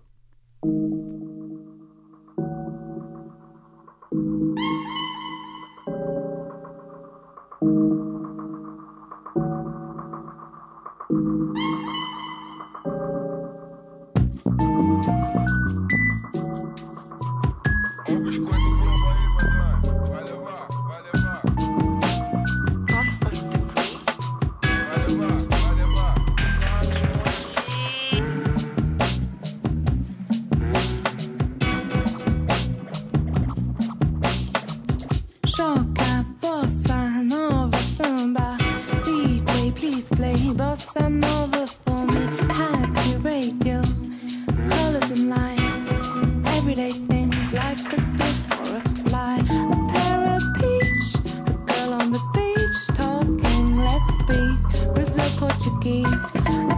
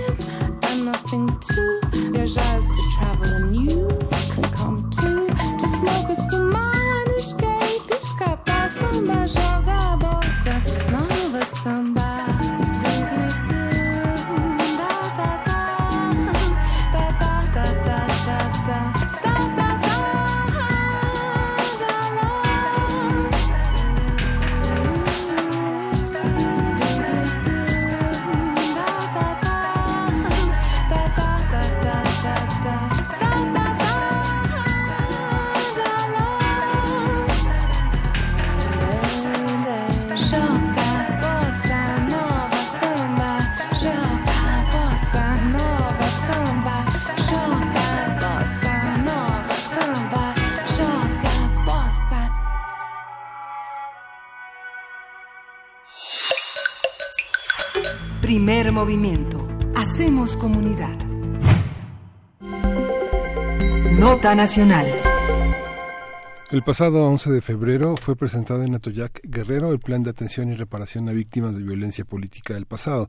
Al acto acudieron representantes de organizaciones de derechos humanos y de comités de desaparecidos durante la llamada Guerra Sucia que se registró entre 1969 y 1979. Micaela Cabañas Ayala, hija del guerrillero Lucio Cabañas, dijo que la iniciativa del gobierno federal llega tarde. Explicó que muchos de los familiares de desaparecidos pues ya murieron sin haber recibido ninguna ayuda del Estado mexicano y mencionó que existe desconfianza hacia las instituciones pese a la llegada de una nueva administración.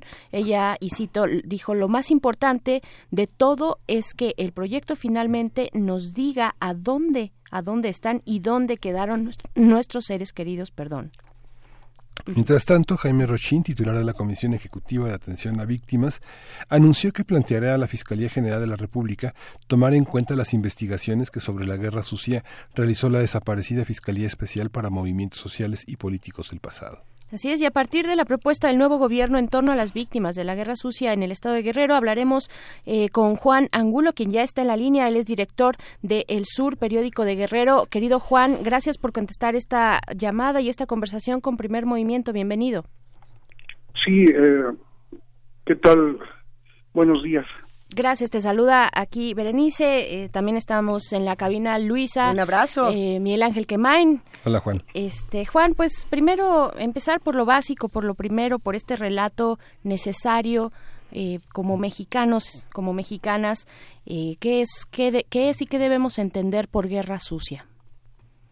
Bueno, pues fue un periodo muy eh, crítico de, de- del Estado, eh, que cuyas consecuencias se siguen viviendo hasta hasta la fecha y siempre hemos estamos siempre estamos en las primeras planas de los periódicos como un estado con violencia política en aquellos años con violencia eh, social con violencia vinculada a los procesos electorales y ahora con la violencia eh, del crimen del crimen organizado.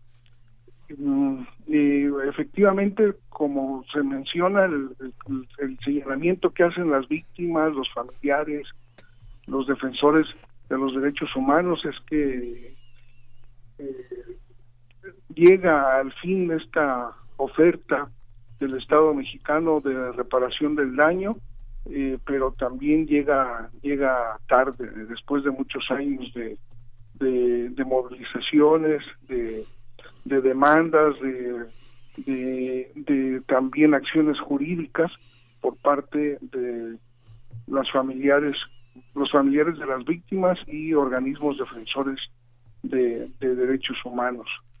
Eh, eh, no solo fue atacada eh, la guerrilla, no solo fueron atacados los, los grupos eh, armados que organizaron los profesores Genaro Vázquez Rojas y Lucio Cabañas y otros grupos guerrilleros que surgieron en torno a estos, de, de- como por ejemplo el que organizó Carmelo Cortés en Acapulco, sino también fue atacada la base de la guerrilla, muchos campesinos inocentes que, que, digamos lo único que tenía, que pagaban es que vivían en pueblos donde operaba la guerrilla y el ejército al que se le dejó eh, la tarea de aniquilar a la guerrilla los consideraba por ese solo hecho como eh, como uh, gente que simpatizaba con el movimiento guerrillero y que fueron desaparecidos, fueron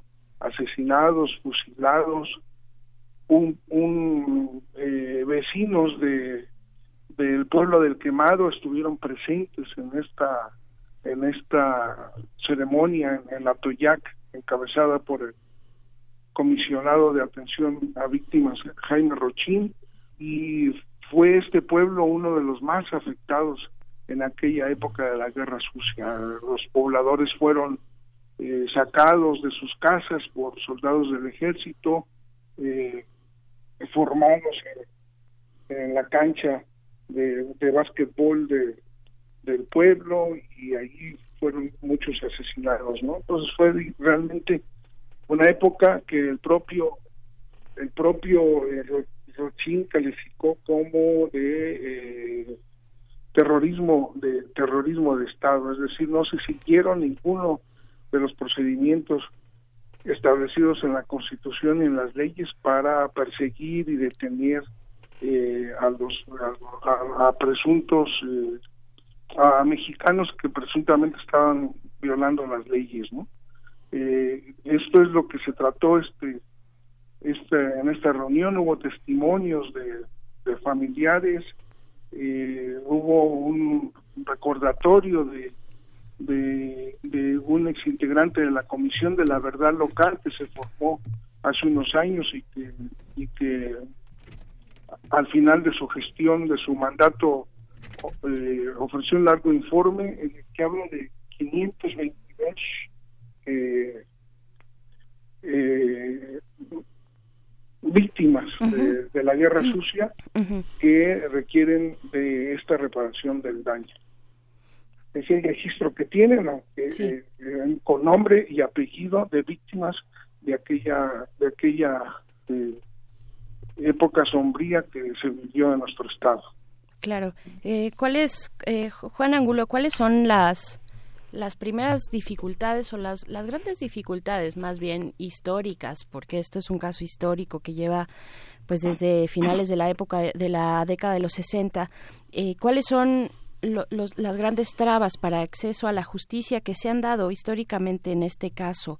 Eh, pensándolo, por ejemplo, ahora que estamos en un contexto de aprobar una fuerza importante que es la Guardia Nacional, ¿no? Eh, donde se involucran fuerzas militares y, y, bueno, viene al caso solamente mencionarlas para, paralelamente por, por ahora que estamos hablando de, de esta guerra sucia donde los militares eh, tuvieron un, un juego pues básicamente pues fundamental no eh, dónde están las trabas de esta justicia cuando se hablan de militares que cometen estas atrocidades eh, y violaciones graves a derechos humanos Sí, bueno, la principal traba pues proviene de, digamos del origen de de, de estas eh, violaciones a los derechos humanos que fueron cometidas por el Estado y nada menos que por digamos eh, el principal eh, brazo eh, ejecutor del Estado que es el Ejército, ¿no? De ahí vienen las las primeras trabas. eh, ahí apenas, digamos, cuando empieza la cultura de los de, de los derechos humanos en, en los años 90, muchos años después apenas se reconoció eh, la participación del ejército en la desaparición de personas en Guerrero, con el caso emblemático de Rosendo Radilla, que es un exalcalde de Atoyac, desaparecido por el ejército. Desde entonces se supo que fue desaparecido del ejército en 1974, en 1974, apenas hace unos años, la Corte Interamericana de Derechos Humanos emitió una sentencia eh, eh, en contra del Estado mexicano para que se castigara a los, a los responsables de esta desaparición y hubiera una reparación del daño para las familias de las víctimas y un compromiso de no de no repetición. Pasaron muchísimos años para que esto se reconociera en instancias jurídicas de fuera del país, de fuera del país. Fue hasta que estas instancias jurídicas de fuera del país actuaron que dentro eh, se tuvo que reconocer y ha habido ceremonias de, de los que el gobierno el Estado mexicano representado en este caso por el por el gobierno de, de Felipe Calderón eh, eh, pidió perdón a, la- a las a las a las víctimas eh, pero tuvieron que pasar digamos todos estos años para que eh, apenas se comenzara a reconocer eh, que hubo en esa época una práctica de aniquilamiento de opositores, unas prácticas de terrorismo de Estado con destrucción de pueblos, eh, desaparecidos, eh, eh, campesinos o opositores tirados desde helicópteros al Sí. mar, eh, prácticas que apenas, digamos, fueron de conocimiento más general en estos últimos, en estos últimos años. Lo que comentas del ejército es muy cierto. Desde entonces, como dije yo al principio de mi intervención, que la guerra sucia sigue teniendo repercusiones en el momento actual. Desde entonces, desde aquellos años, principios de los 1970, la presencia del ejército en Guerrero ha sido eh, preponderante, ha sido un factor decisivo en las decisiones eh, políticas de- del Estado. No, no, nunca se ha ido, siempre ha tenido una presencia fuerte en casi todas las, el, el ejército está organizado por, por regiones, casi todas las regiones abarcan varios estados.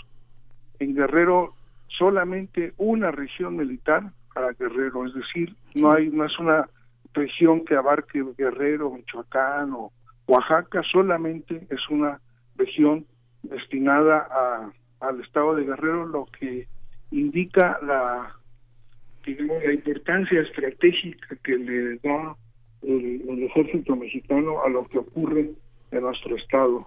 Pese a esta eh, gran presencia del ejército, eh, Guerrero es uno de los estados más violentos del país. Pese a esta fuerte presencia del ejército, se dio la violencia postelectoral de los años eh, 1900, eh, a fines de 1980, eh, principios de 1990, cuando surgió el movimiento cardenista, eh, después dio lugar a la formación del Partido de la Revolución Democrática, hubo una época de muchos asesinatos, se mencionan más de 200 activistas del PRD asesinados en aquellos años, eh, muchos detenidos también, eh, manifestaciones eh, reprimidas por la por la policía. Después vino todo este proceso de violencia criminal, de violencia vinculada con el crimen organizado, que no ha cesado desde el 2005, que comenzó en nuestro estado, pese a que ya hay una práctica militarización de, de, de- de la seguridad en, en- en el Estado. Por eso uno de los principales críticos a esta propuesta de Guardia Nacional con, con mando militar ha sido precisamente las organizaciones defensoras de derechos humanos de Guerrero, que han eh, eh, puesto énfasis en que en, esta experiencia de un estado con gran presencia militar y aún así un estado con uno de los estados con más violencia del crimen organizado. Claro, este, atrocidades que, que, que nos comentas que tenemos que eh, mantener en la memoria también, eh, Juan Angulo, estos, eh, pues la- las maneras de asesinar de, de, de- de esta forma, eh, con, con esta hazaña, con esta, además con este despliegue de fuerzas, ¿no? Y, y con este despliegue de capacidades, bueno, utilizar un helicóptero, por- o- helicóptero para lanzar a estas personas eh, activistas incómodas a- al régimen y lanzarlas al mar, ¿no? Este, esto que, que, que antes tal vez se pensaba como un mito, eh, pues, pues no, no lo es tanto. Y, y mi pregunta va en el sentido de, de tu ejercicio periodístico y de los compañeros de Guerrero. eh, en, tanto la apertura de los archivos históricos, ¿no? Eh, cómo eh, últimamente, bueno, se, se ha recuperado estas declaraciones del presidente Andrés Manuel López Obrador sobre la apertura precisamente de, de los archivos del CISEN. Eh, ¿qué, ¿Qué posibilidades ven o, o ves tú particularmente para pues una posible un, un posible camino a- al acceso a la justicia en este tema Bueno, ya hay muchas investigaciones. La Comisión de la Verdad Estatal que te mencionaba, que estuvo integrada por abogados reconocidos como Pilar Noriega o un sobreviviente de la Guerra Sucia como Nicomedes Fuentes, avanzaron mucho al respecto. Hicieron un trabajo muy concienzudo eh, y nosotros los periodistas estamos, digamos, todavía quedándole a deber ¿no? a nuestros lectores una, una gran investigación sobre todo reciente, sobre todo ahora que podemos acceder a estos archivos que mencionaba que mencionabas después de la de la decisión de, del gobierno de Andrés Manuel López Obrador, pues tenemos que empezar a seguir, a estar cerca de, de, de las víctimas, conocer más testimonios y, y, y, y con este acceso a los archivos, pues ver también cómo se veía desde desde desde adentro de- del Estado es- estos movimientos de, de- eh, populares en, en Guerrero, ¿no? Eso eso hace hace falta, pero creo que hay un, un ya mucho avanzado. Son esto que te mencionaba son son datos confirmados, ¿no? los de los llamados vuelos de, de la muerte, ¿no? Eh, y de otros métodos eh, crueles de tortura que se aplicaron a quienes caían en manos de, los soldados o de la Brigada Blanca o de las policías que dominaban eh, en ese entonces, eh, sobre todo en la Costa Grande eh, y, y de Guerrero y en Acapulco, ¿no? Pues son son son prácticas eh, confirmadas eh, por diversos testimonios y documentos oficiales. Sí, lo que sucede también ahí, Juan, es que eh, el Archivo General de la Nación desde 2001 tiene el acceso a esos archivos. Toda la Dirección Federal de Seguridad están, están abiertos. La versión de Lucio Cabañas tiene más de 2.000 páginas. Toda la. Asociación Cívica de Guerrero tiene, ti- tiene cerca de 500, 600 páginas. Está, está accesible. Lo que no están accesibles son los archivos de la Sedena. Exacto. O sea, eso no está accesible, porque lo que se lo que se hizo con la Comisión de la Verdad está documentado todas las fuentes, pero no están los de la Sedena, ¿no? Entonces, eh, la, la familia de Lucio Cabañas, que fue una versión en la que se trabajó, justamente la versión se terminó de hacer en 2007. Este, es una versión testada que está accesible en el Archivo General de la Nación, pero este, la familia fue verdaderamente acosada. Todos los nombres que están testados con el plumón, con el plumón negro obedecen a nombres de familiares y de, y de amigos de Lucio Cabañas. Finalmente, todos los testimonios de 402 testimonios que recogió esta Comisión de la Verdad en Guerrero y que terminaron en poco más de 500 son de las personas que fueron permanentemente acosadas por en esa en esa región militar que siempre fueron vistos como un tema de seguridad nacional a pesar de que este la Dirección Federal de Seguridad había desaparecido las labores de inteligencia del CISEN habían estado el tema de la amapola el tema de la marihuana en, en, en Guerrero ha sido un tema permanente de investigación por parte de la DEA que tampoco tenemos acceso a esos archivos no Sí, tienes toda la razón, ¿no? Eh, eh, precisamente el, el ejército es una institución que siempre se ha manejado por aparte, como por encima del resto de las instituciones, y es precisamente esa una de las preocupaciones de los críticos a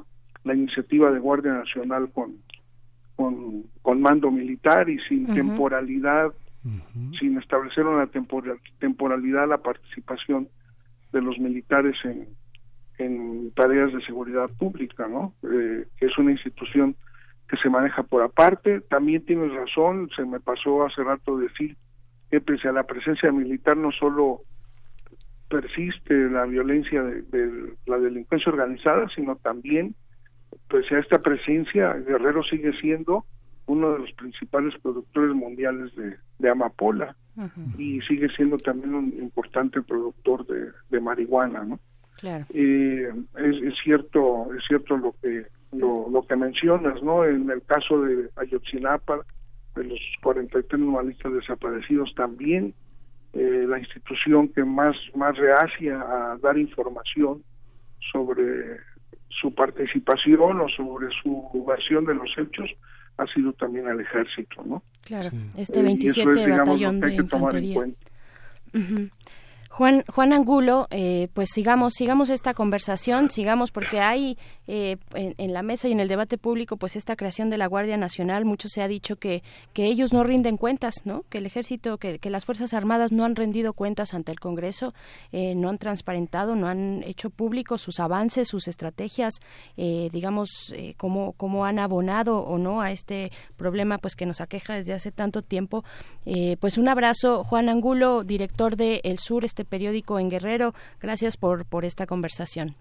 Sí, hasta luego, Luisa, Berenice, Miguel Ángel. Gracias, Juan. Saludos al auditorio también. Muchísimas gracias, Juan. Eh, despedimos esta conversación invitando a todos los que hacen comunidad con nosotros a que nos digan qué opinan, cómo ven estos temas tan sensibles, eh, qué, qué podemos hacer los que estamos de este lado. Estamos en arroba P Movimiento, en diagonal Primer Movimiento UNAM y tenemos un teléfono que es el 55 36 43 39. Ahora mejor les voy a dar el de casa, pero de mis papás, para que les llamen a ellos. Y además de todo eso, vamos a tener poesía necesaria, tenemos, eh, vamos a hablar también de África, de, de mecanismos de paz. A ver si le dedicamos un minuto en la siguiente hora también a, a Karl Lagerfeld, este diseñador eh, muy controversial que falleció justamente hace algunas horas y que se reconocía mucho por su trabajo en Chanel y en Sí. Fendi. Pero, pero, pero, sus opiniones sobre lo que ocurría en el mundo eran tremendas, dirían algunos. Así que además de celebrarlo, vamos a recordar un poco de qué, qué, qué lugar ocupan estos personajes que podrían parecer, entre comillas, banales, pero que tienen un peso muy importante en la en, en algunos sectores de la opinión social. Vamos, vamos. No a todo es pausa. frivolidad. No todo. Síguenos en redes sociales. Encuéntranos en Facebook como Primer Movimiento y en Twitter como arroba PMovimiento. Hagamos comunidad.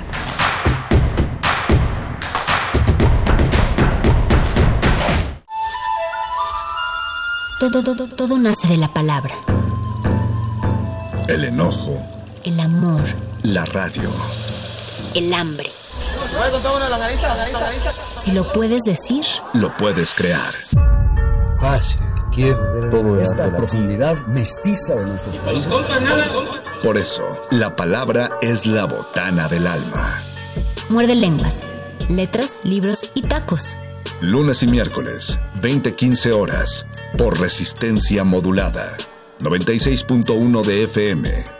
Radio UNAM. Experiencia sonora. ¿Quiénes hacen la ciencia? ¿Cómo se suma la ciencia a las soluciones de los problemas iberoamericanos? Científicos, investigadores y académicos de Iberoamérica hablan de los avances en ciencia, tecnología e innovación que inciden en nuestra vida.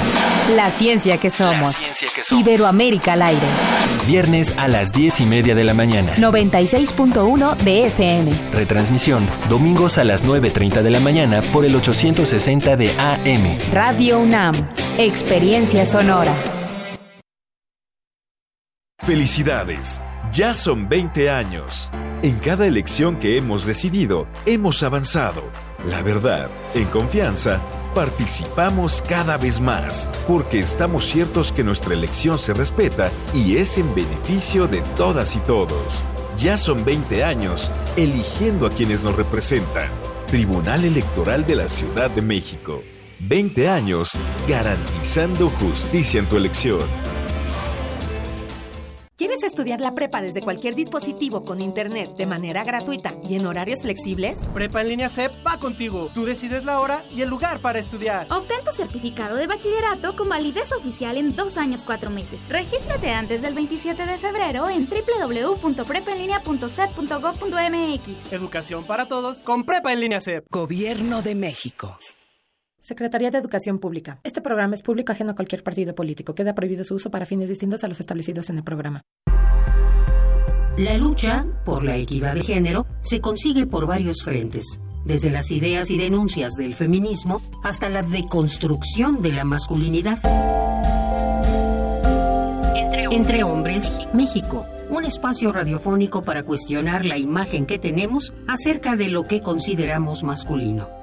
De lunes a viernes a las 6.50 horas, retransmisión a las 15 horas por el 860 de AM y a las 6.30 horas con retransmisión a las 17 horas por el 96.1 de FM.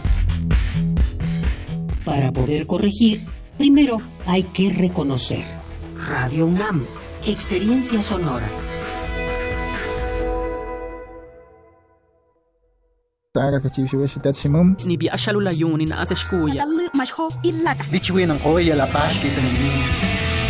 Las lenguas originarias de México en voz de sus hablantes. Calme Cali. Tercera temporada. Todos los jueves a las 10 horas por el 96.1 de FM. Retransmisión Domingos 15.30 horas por el 96.1 de FM.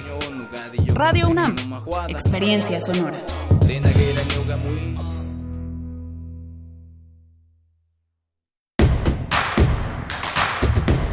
Encuentra la música de primer movimiento día a día en el Spotify de Radio UNAM y agréganos a tus favoritos.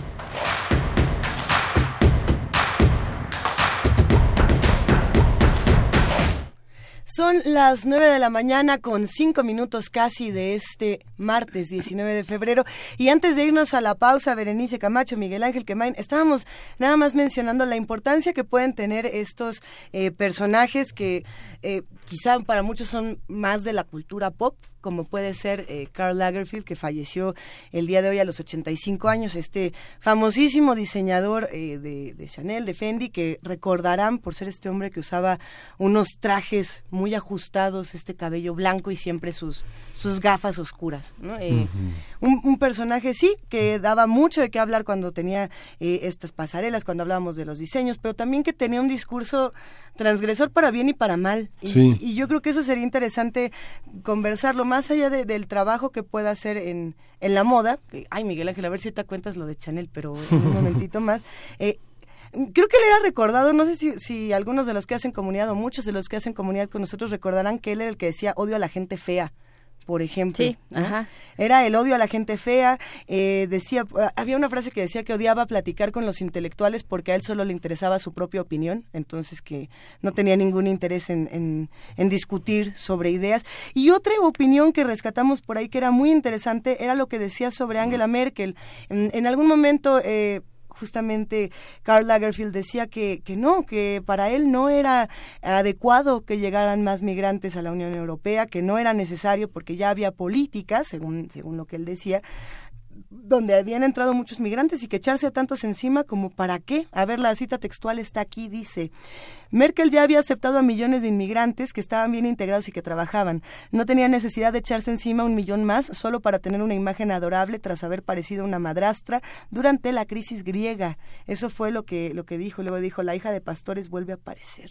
Eh, sí, es, es que era un personaje que, bueno, yo creo que era duro en ese sentido porque eh, algunos dirán, bueno, son solo opiniones de un diseñador de moda, pero ¿qué tanto peso tienen estas opiniones de los personajes, digamos, de la cultura pop en temas, en temas políticos, ¿no? Que creo que es algo que puede resultar interesante. Y para el tema del, de las personas pasadas de peso, ¿no? Nunca este, elaboró otro código de diseño que no fuera el de una talla que estaba muy inspirada en los diseños de Coco Chanel, de, eh, quien visitaba del periodismo de espectáculos la Rue Cambon en París, lo veía a él pasearse por la casa Chanel, ¿no? Es una, Era una casa que reunía todas las casas de Chanel en el mundo, ¿no? Es así. Después se cambiaron, pero fue la casa a la que llegó al número 31 en París en 1918, Coco Chanel.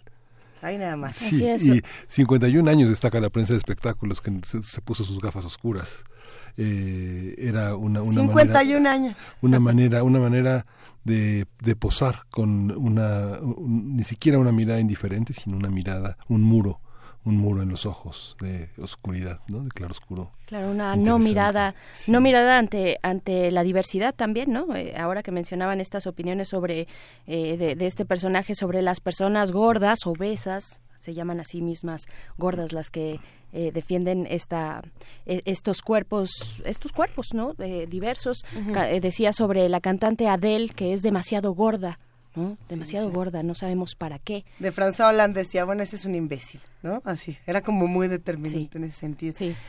tenía esta otra opinión, el, estoy tratando de buscar esta cita donde hablaba de la altura, de la estatura de las personas. Decía que las mujeres podían ser bajitas, que los hombres no. que no había manera y que, que, es algo que no le van a perdonar, pero que, que no, que no estaba de acuerdo. importante reflexionar en estas opiniones, que otros personajes recuerdan los que hacen comunidad con nosotros, que hayan sido así de controversiales en sus declaraciones.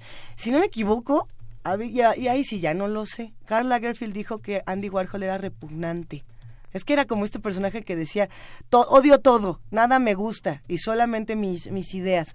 Pero, sin duda, lo que hizo sí fue reconfigurar un poco la idea que se tenía en su momento de, de la moda. Así que, ¿qué opinan los que están del otro lado? Sigamos haciendo comunidad y sin más preámbulos, vámonos todos juntos a la poesía necesaria.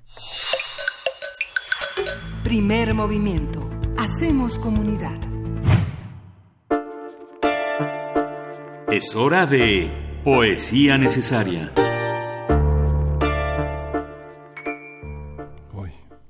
Vas, Miguel Ángel Quemay.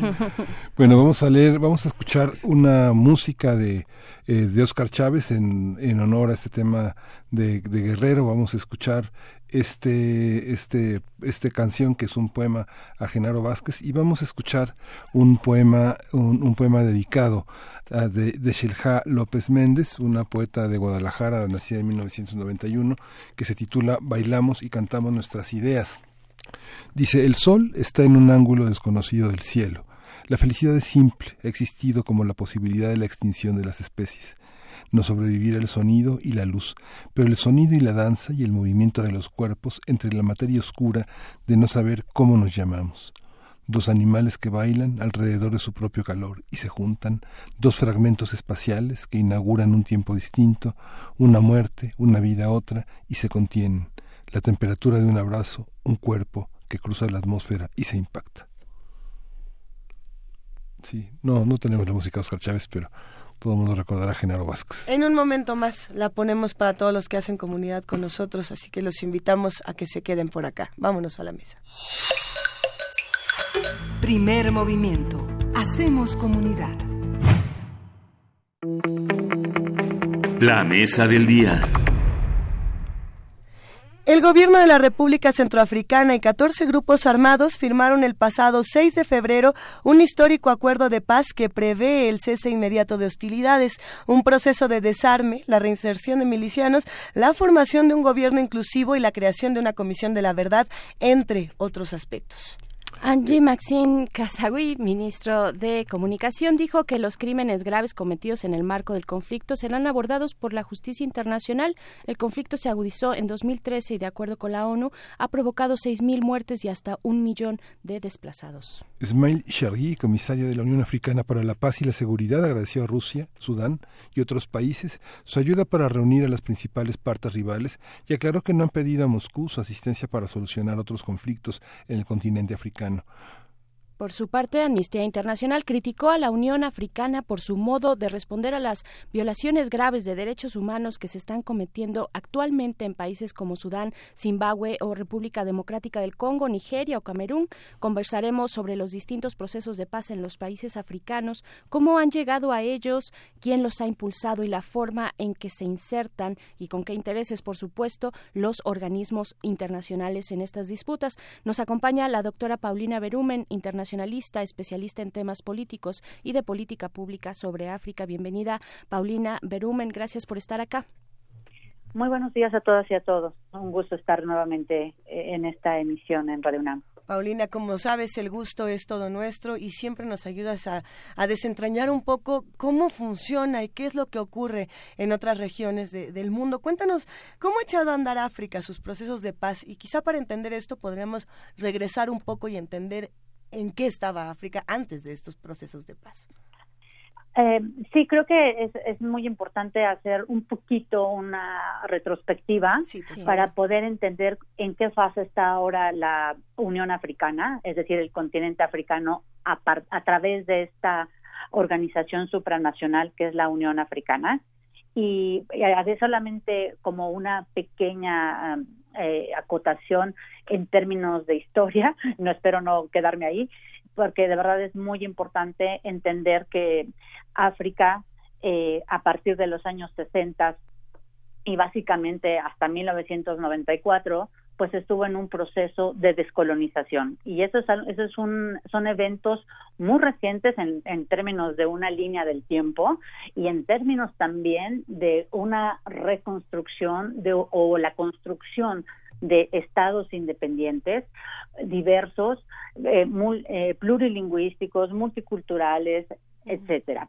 Entonces, si tomamos esto en cuenta, si tomamos en la línea del tiempo esta situación en donde los países africanos empiezan a obtener sus independencias fundamentalmente a partir de la década de los 60 y culminando en 1994 con la caída del apartheid, eh, digamos que aquí hubo un, un, cierto tipo de trabajo, de procesos de, de seguridad y de paz en términos de una vida independiente, ¿no? O sea, es decir, su objetivo muy claro de, de, los países que iban obteniendo su independencia, cobijados por esta organización continental que en su momento ah, fue creada en 1963 como la Organización de la Unidad Africana, pues tenía muy claro el objetivo. El objetivo era descolonizar a todos aquellos territorios que pues justamente habían sufrido esta, esta colonización por países fundamentalmente europeos y que pues tenían una presencia muy importante en términos de, de, todo, económico, eh, educativo, eh, cultural, sin que ello haya eh, desaparecido o que haya, digamos, puesto o, o, borrado la esencia también de las propias, del propio ser de las y los africanos, ¿no? Durante este proceso de colonización. Entonces, digamos que hasta ahí el, proceso de, paz y seguridad, como lo entendía África, pues tenía que ver con otros objetivos. Entonces, ese sería un primer momento que hay que considerar para una siguiente etapa, ¿no? Que en la cual se encuentra ahora y es en eh, la Unión Africana que, que sufre una reforma eh, en 2002 pasó a ser de la, la Organización de la Unidad Africana a la Unión Africana, ¿no? Eh, fundamentalmente, ¿en qué consiste, digamos, esta transformación en términos de lo que nos ocupa hoy, que son los temas de paz y seguridad? Eh, sí, yo dije hace un momento que 1994, digamos que culmina, ¿no? Em, en el proceso de descolonización, porque 1994 es la, eh, se da la caída eh, del apartheid y con ello, pues, elecciones multirraciales hacia un proceso democrático en Sudáfrica, que digamos que eso dio como una nueva mirada y una nueva visión a cómo África entonces tenía que verse eh, en una vida independiente, pero con todas las secuelas de, de países que son recientemente independizados. Y con ello, pues traemos ya conflictos que, eh, que, se heredan de esta historia de colonización, pero también de esta construcción de vida independiente. Y justamente ese mismo año, pues sucede algo de lo que ya eh, se ha hablado en otras ocasiones en este espacio. En ese mismo año 1994 sucede el genocidio en Ruanda. Es decir, por un lado estaba eh, esta fiesta, por así decirlo, esta fiesta democrática de descolonización, de una nueva mirada, pero por otro lado sucede el genocidio de Ruanda. Y es aquí donde justamente empieza también una nueva reflexión para África, no solamente en términos de cómo se leyó este genocidio fuera de las fronteras del continente africano. fuera del continente africano se leyó este genocidio como una cuestión de, enfrentamientos, eh, de un enfrentamiento entre grupos étnicos, eh, una cuestión criminal, la cual desde luego lo es, pero digamos no se leyó en su contexto y en su, en su contexto histórico y en su situación real. Y esto desde luego dio una, un empuje a los países a, repensar cómo es que tenían que enfrentar este tipo de situaciones de conflicto que desde luego este, no generaban ni seguridad ni paz.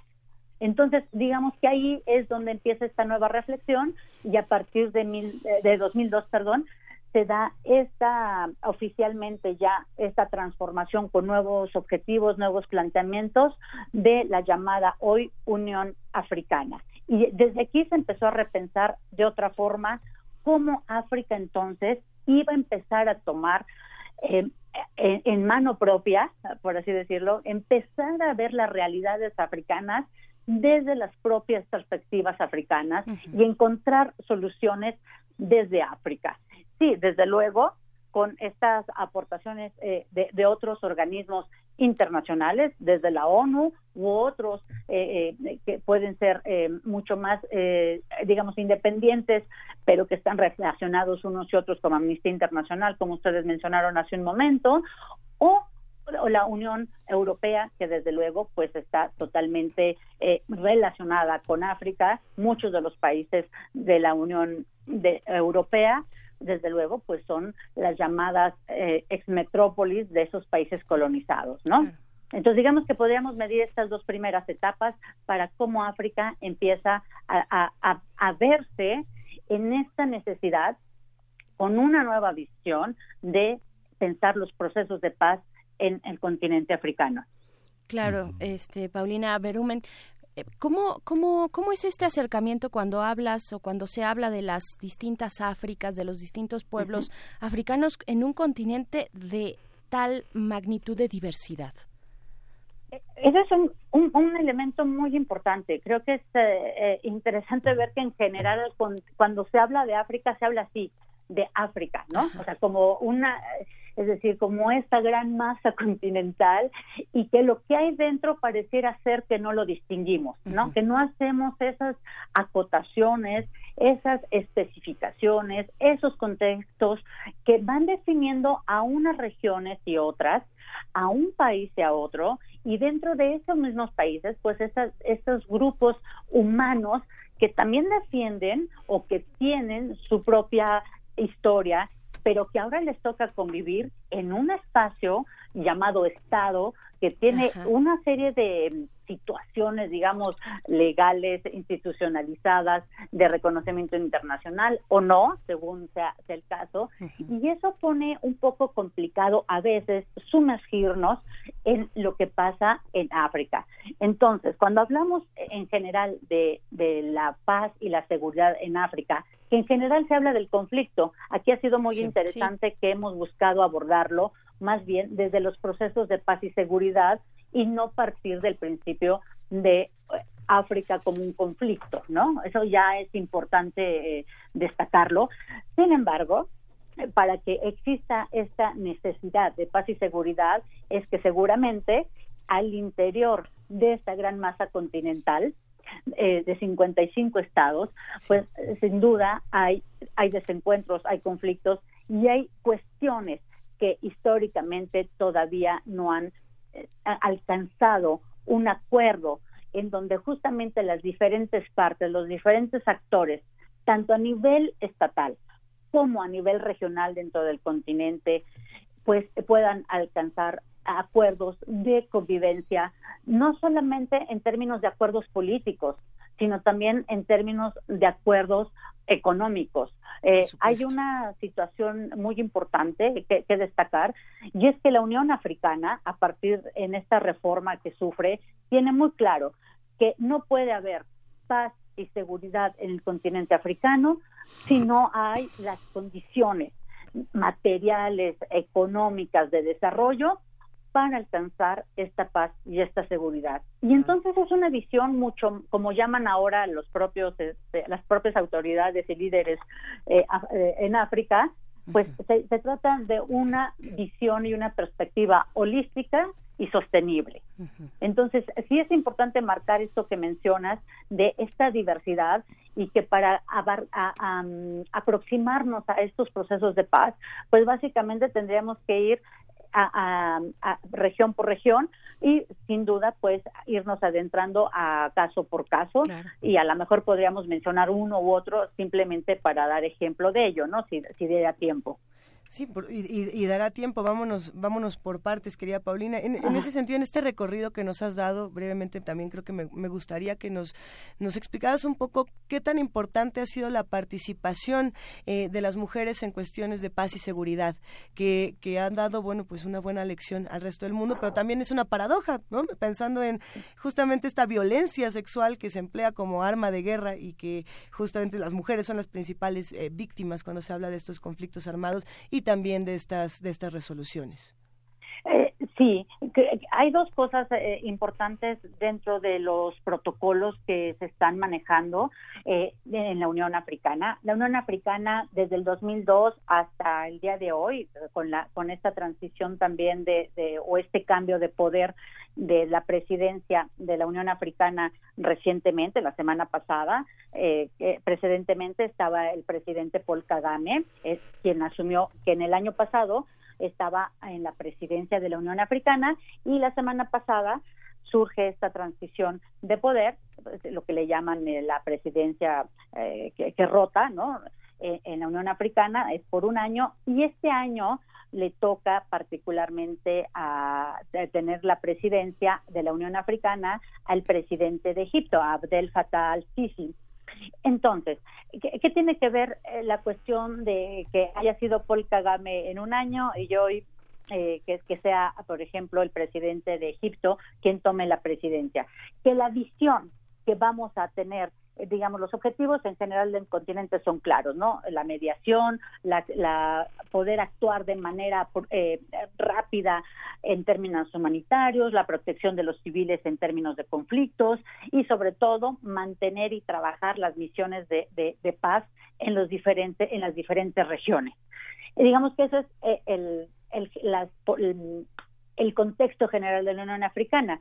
Paul Kagame, durante su año de de presidencia, digamos, no es que cambiara radicalmente, sino que focalizó estas premisas en, en, asuntos como el de Somalia, que habíamos hablado la vez pasada de, este, de, esta presencia de Al-Shabaab en, esta región, particularmente en Somalia, y su movilidad que tiene hacia Nairobi, por ejemplo, bueno, Kenia.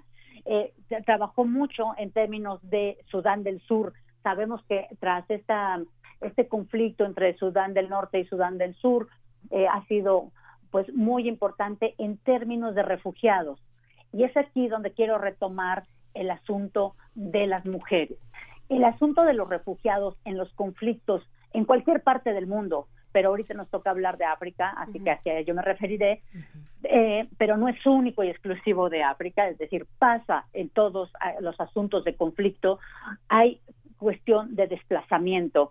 En ese sentido, se dan todo este proceso de asentamientos de refugiados y en los asentamientos de refugiados, como podemos tener una serie de acciones que provienen de otros organismos internacionales, de organizaciones civiles, y hay todo un trabajo de verdad muy importante, no alcanza aún así tener un respaldo de seguridad para ese tipo de, conjunto poblacional en calidad de refugio.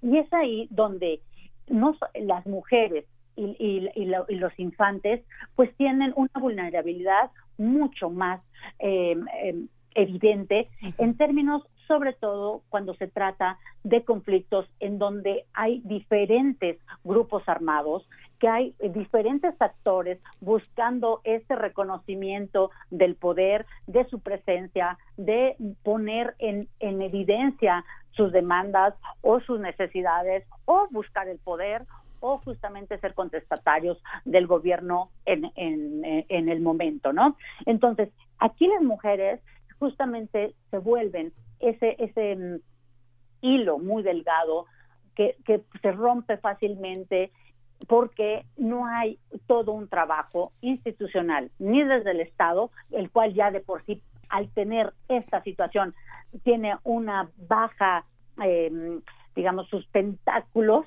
son, no son tan largos para alcanzar a cobijar institucionalmente en términos de derechos y en términos también de abastecimiento, ¿no? De agua, de casa, de vestido, de salud. O sea, es ahí donde todos estos conflictos se vuelven esa noticia internacional eh, fuera de las fronteras de África, porque justamente estas necesidades tan básicas, pues tocan a todas las personas, pero van tocando también de otra forma a las mujeres en términos de abuso, en términos de, de, de venta de las personas que es el caso de, Libia.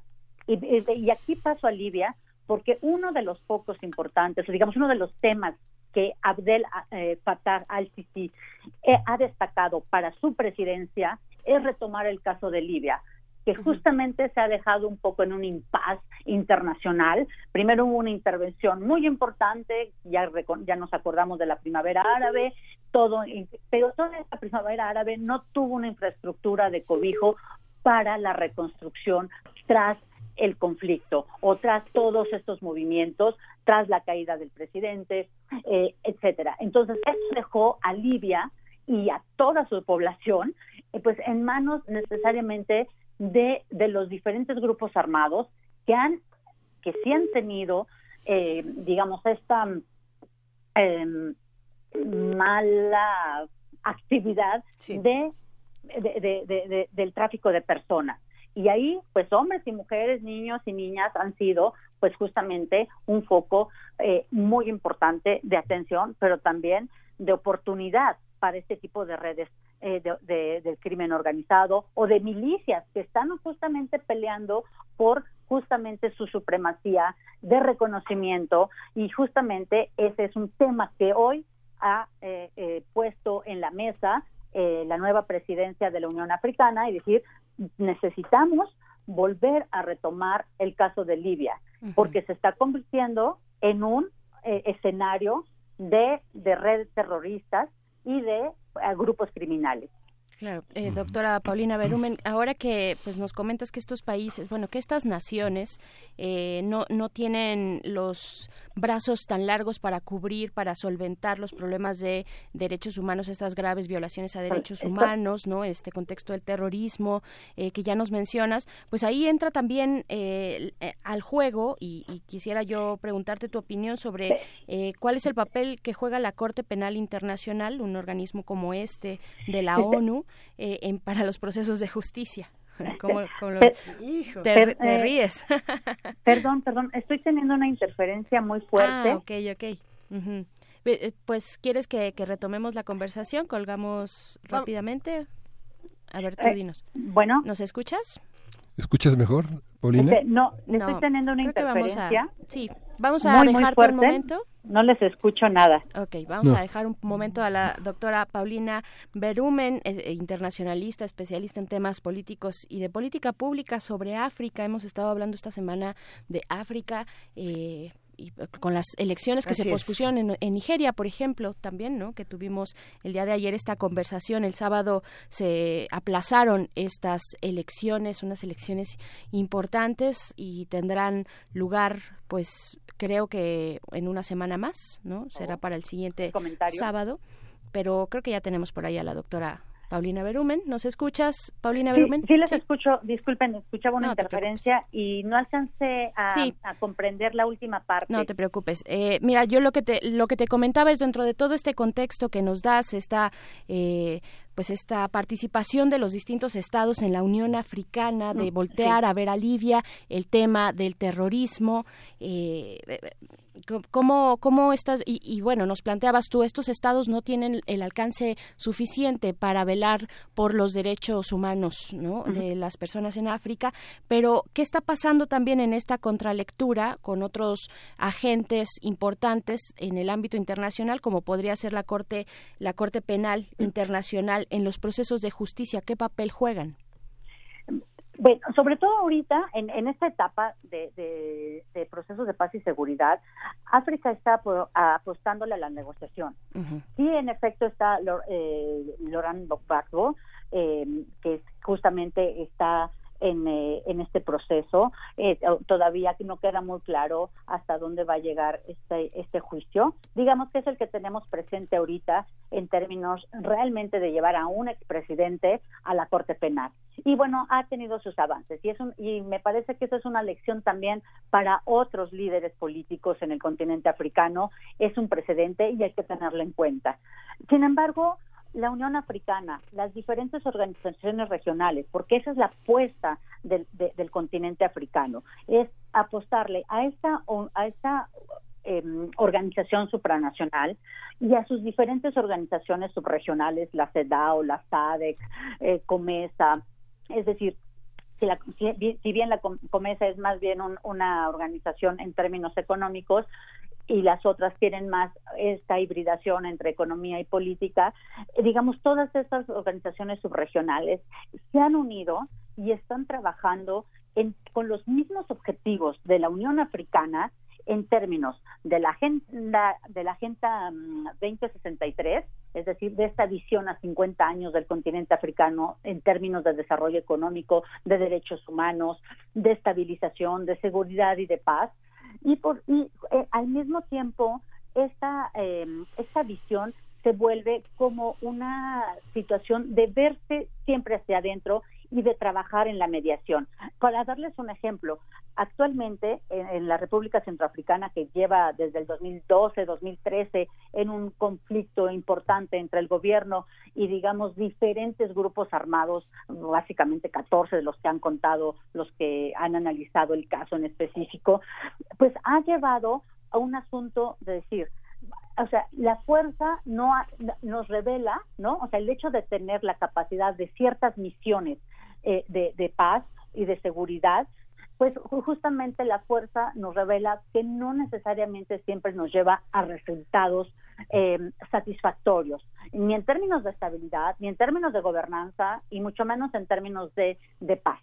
En ese sentido, han trabajado mucho en la mediación, en la negociación entre las partes, y la República Centroafricana es el caso, eh, creo que más presente y más reciente, porque justamente la Unión Africana con organizaciones subregionales del propio continente, pues han organizado las negociaciones de paz entre el, el gobierno y los diferentes grupos armados.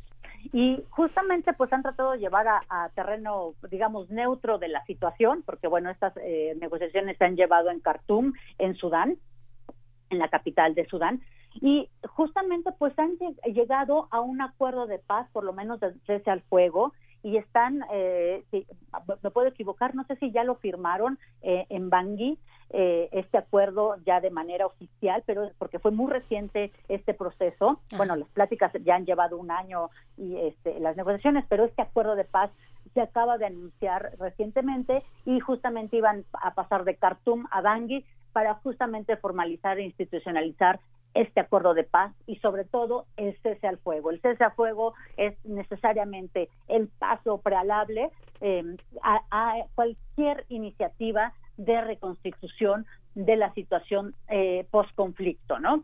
Entonces, vemos cómo sí estamos mirando a, organismos eh, internacionales, pero sobre todo África está apostándole a la parte interior del continente africano de estas regiones.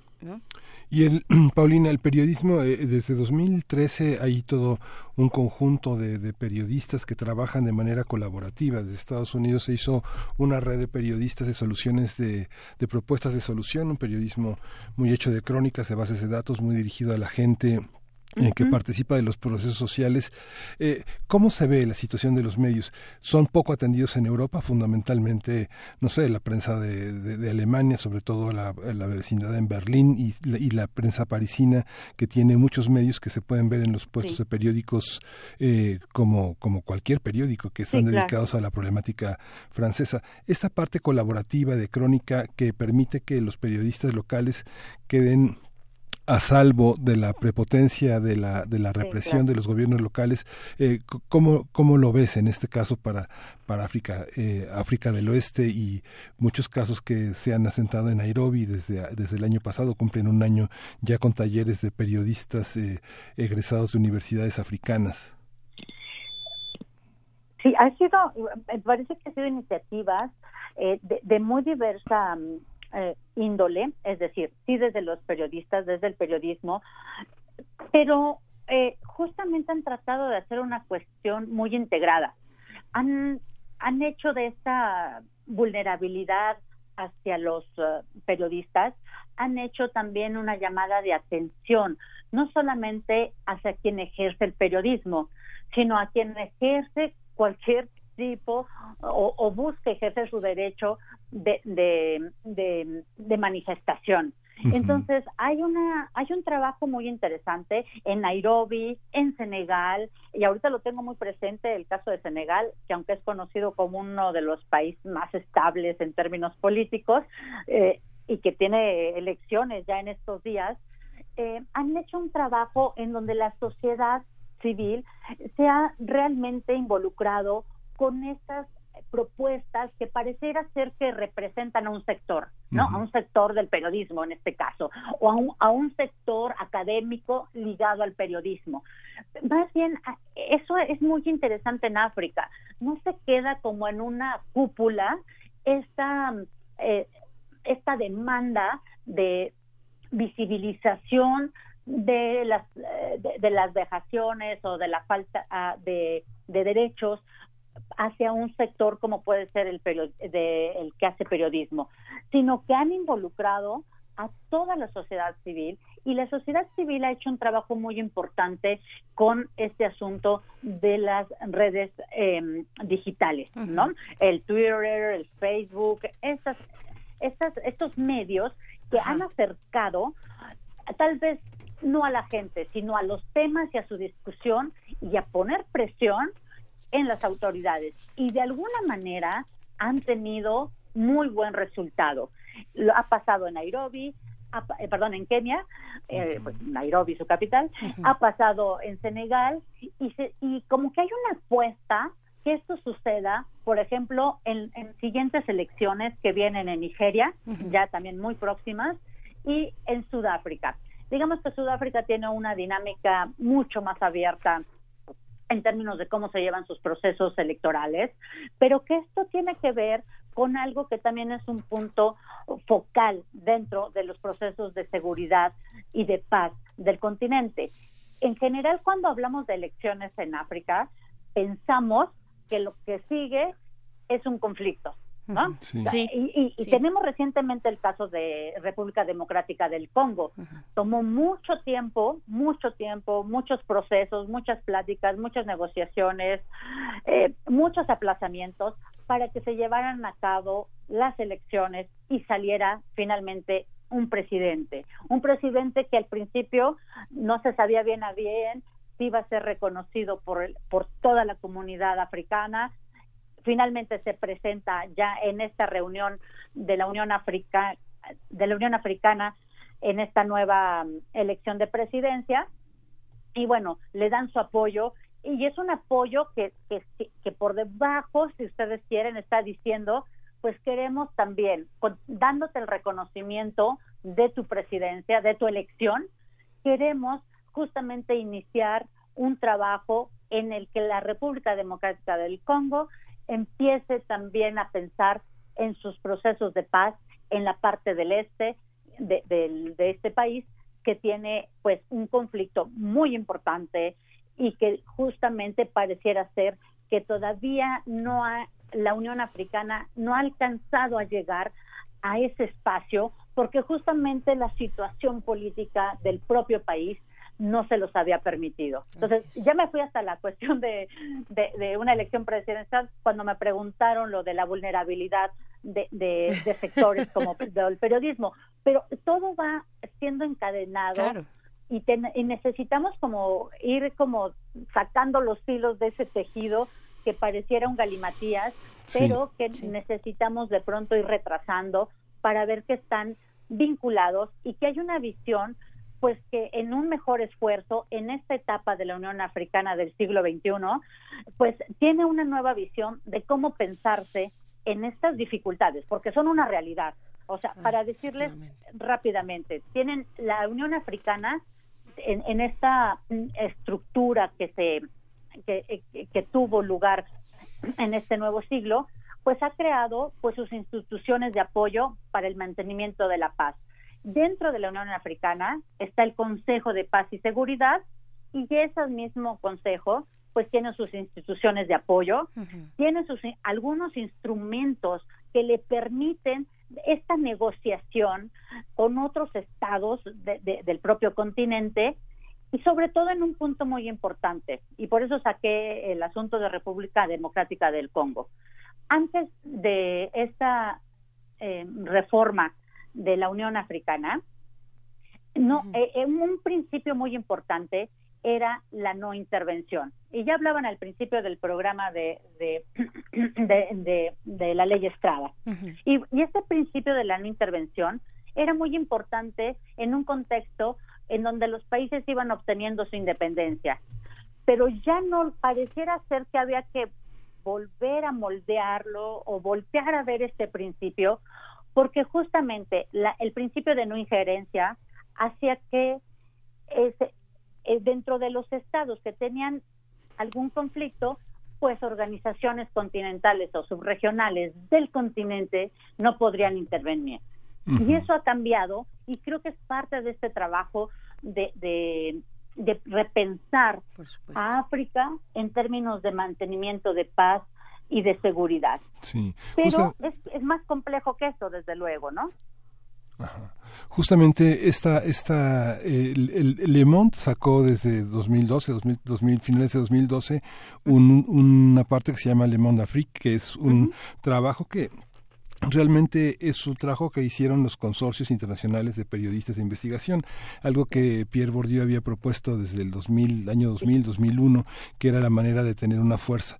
Trece periodistas trabajaron sobre el tema de elevación fiscal que había, había empezado con todo el tema de los Swiss Leaks, que, fue, que fueron todo esto que arrancó con toda esta fuga de datos eh, que puso en evidencia la optimización que hizo de evasión fiscal HSBC en, en Suiza y que finalmente llegó e involucró con estos 13 periodistas a toda la evasión que era de más de 50 millones de euros a Mali, a Senegal, a Costa de Marfil, a Ghana, Sierra Leona y pues eh, Benín, Togo, Chad, Níger, todo, todos estos países involucrados, toda una red de evasión fiscal y de lavado de dinero muy impresionante que hace como que desde el punto de vista fiscal y económico tengamos una visión muy clara de quiénes son los dueños de África, ¿no?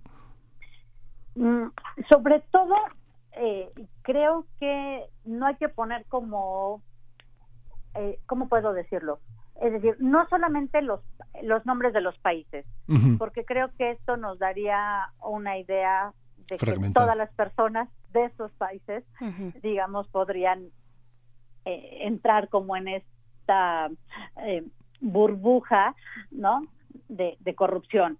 Creo que es muy claro que justo los países que acabas de mencionar, Miguel Ángel, son países que tienen una historia en el tráfico de, diamantes en una exportación muy importante de, maderas y de petróleo, grosso modo. Son, son tres elementos. Pero desde luego estamos hablando de todo un proceso que pasa detrás, que no es para nada claro, que se maneja por empresas transnacionales, que en efecto tiene sus vínculos con estos proveedores nacionales, pero que sobre todo toda esa evasión fiscal, todo ese trabajo eh, que no es claro, que es ilegal, para acabar pronto, eh, desde luego eh, puede ser que estén vinculados ciertas autoridades de los países, ciertos empresarios o ciertas personas con poder, pero que pasan por empresas transnacionales y que justamente pues ese, esa em, nebulosa de quién hace qué en África y quién es responsable, eh, genera conflicto. Y ese conflicto pues pasa por el hecho, por ejemplo, de la extracción de diamantes, de su comercio, de cuestión de desplazamientos, de, de secuestros, de niños soldados, etcétera. Entonces, estos elementos que acabas de mencionar, me parece muy importante que se traigan aquí a, a este tema, porque si hablamos de esos elementos que pareciera ser que giran en torno de un contexto ilegal y corrupto, desde luego no representa a todas las personas ni de una región o de un estado o de un continente, pero sí toca de cerca y va a influenciar la manera en que las relaciones sociales, que la convivencia entre ciudadanos y gobierno, pues genere diferencias. Y eso creo que ha sido mucho eh, eh, el caso de varias eh, de varios conflictos que están ahorita presentes en el continente y que justamente pues son en los que se está trabajando. Justamente, Paulina Berumen. Hay algunas preguntas en, en redes sociales, quizá ya deberíamos ir eh, redondeando un poco este tema. Eh, nos quedamos pensando de, de, este lado un poco en las, en las herramientas que uno tiene para, para bienestar, para pacificar, etcétera, para el bienestar y para pacificar. Bueno, eh, ¿qué pasa con el acceso a la energía? En África, porque últimamente hemos leído notas muy interesantes, por lo menos esta semana, de cómo se está, eh, pues, cómo está revolucionando justamente esta democratización de la energía.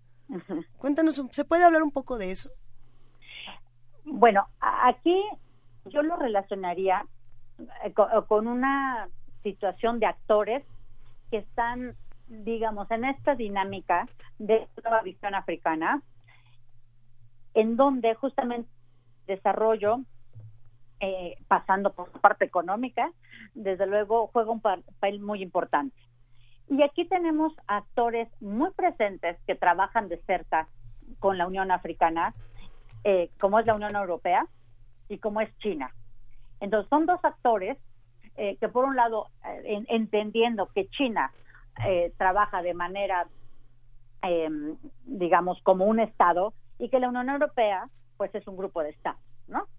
En este sentido, eh, eh, China y la Unión Europea están metiendo una serie como de, mm, voy a decirlo de esta forma, espero no no, no equivocarme al usar el término, Siéntete libre, de competencia, ¿no? Entre cómo se posiciona China y cómo se mm, vuelve a ganar un lugar estos países europeos dentro del continente africano, sabiendo que justamente África cuenta con los recursos que no con la infraestructura ni con la industria necesaria para poder justamente aprovechar esos recursos en favor del continente africano. En general, el, el comercio de esas materias primas va hacia la Unión Europea, y mucho más recientemente, bueno, ni tan recientemente, eh, a China. A China. Ahora bien, que en esta competencia de decir, eh, tras la, mm, en el siglo XXI hemos perdido cierto, cierta preponderancia, ¿no? Eh, con, con, con el continente africano, la Unión Europea pues ha replanteado como sus objetivos, digamos, prácticos dentro del continente. Y China, que empezó una relación económica basada pues en préstamos, libre de intereses, ¿no? Ahí hay que entender que estas relaciones se dan Estado a Estado. China negocia con Sudán, ¿no? China negocia con Eritrea. Entonces, fíjense, la, la estrategia pues es diferente de negociación entre la Unión Europea y África y China y África que se hace pues de manera em, bilateral. Claro, que es una estrategia de China eh, recurrente, ¿no? Sí, creo que eh, China tiene muy claro. Yo, yo no quiero intervenir en, en las buenas maneras de gobernanza o no gobernanza, de cómo ustedes se administren, pero yo necesito tus recursos. Y entonces, sacar tus recursos implica pues infraestructura. Entonces es ahí donde yo voy a negociar contigo.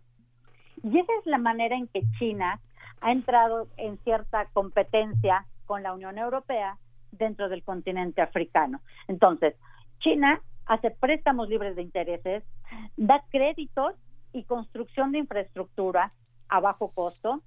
Y por otro lado, hay que decir que eh, China representa ella sola el 16% del comercio con África. Y la Unión Europea, toda junta, pues representa aproximadamente el 40%, ¿no? Sí. Entonces, digo, China como un solo país, 16%, y la Unión Europea un 36%. Entonces, esto pone justamente en la balanza ¿Qué, está dando la Unión Europea y qué está dando China para potenciar esta, estos recursos que pueden ser energéticos, que es por ahí donde empezaba la pregunta, o que pueden ser de otra índole, que son fundamentalmente de abastecimiento de materias primas. Es algo que, te quiero decir, no es que África esté conforme con exportar sus materias primas. Por ahora, justamente lo que ofrece tanto China como la Unión Europea son una serie de, de, de, préstamos o de ciertas situaciones como la Unión Europea, les voy a decir una, ofrece crear 10 millones de puestos de trabajo en cinco años, dar acceso a carreteras a 24 millones de personas, em, crear estos intercambios eh, em, eh, de estudiantes y de personal académico en el programa Erasmus. Pero en ninguna de las dos partes tenemos justamente el fomento a la industria, lo cual deja a África desprotegida de su propia producción y de algo que tiene como un tema principal en la Agenda 2063 la Unión Africana, que es el desarrollo del comercio intracontinental, que no, que no se les fuguen sus recursos, ¿no? Que no se les vayan a otros lados sin que ellos mismos los procesen y los aprovechen dentro del continente para la energía, para la educación, para los empleos, para cualquier otro tipo de, servicios, de industrias. Pero el gran problema ahora es que África misma tampoco tiene todos los recursos financieros para empezar a trabajar en el desarrollo de las industrias. Pero como podemos ver, sus dos mayores socios económicos justamente tampoco ofrecen este tipo de beneficio. Entonces ahorita estamos en un momento eh, complicado de pensar, sí en materia energética, toda todos los recursos que puede ofrecer al continente, pero necesitamos que pasen por todo un proceso en donde se vuelva eso, una industria energética y no solamente un proveedor de recursos energéticos. Creo que ese es ahorita uno de los grandes desafíos del continente y lo entiende perfectamente la Unión Africana, tan es así que tiene muy claro que los conflictos que tiene actualmente ahorita en, ya en una etapa de negociación o justamente con misiones de, paz están alrededor y en torno de recursos y de, y de recursos naturales o de recursos energéticos. Pues ahí está el reto clarísimo y enorme que tiene eh, este continente y sus distintos países regionalmente, en conjunto, en lo individual, eh, tomando en cuenta sus grandes diversidades eh, culturales. Paulina Berumen, pues ahí está, industria energética, industria y no solamente ser proveedores. muchas gracias por esta participación, por hablar de verdad tan exhaustivamente de lo que está ocurriendo por allá. Y solamente quiero terminar con una frase que encontré eh, igualmente ahora revisando el tema de un diplomático de Congo y que esta, esta cita está en un libro eh, publicado que se llama La China Afrique y dice, los chinos nos ofrecen cosas concretas y Occidente valores intangibles. Mm. Pero ¿para qué sirve la transparencia y la gobernanza si la gente no tiene trabajo ni electricidad? La democracia no se come.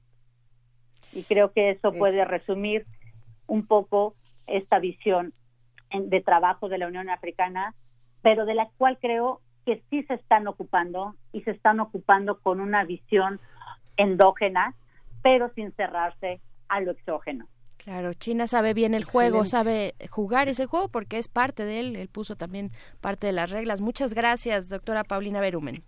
Ha sido un placer. Muy buen día. Es todo nuestro. Ese y placer. Nos despedimos. Nos vamos a despedir con música. Y ya nos vamos. Sí, nos hemos quedado pendientes con este hombre que simpatizó con el Partido de los Pobres, que murió hace 45 años, un 2 de febrero, que es Genaro Vázquez, fue con este homenaje al mundo, al mundo de Guerrero.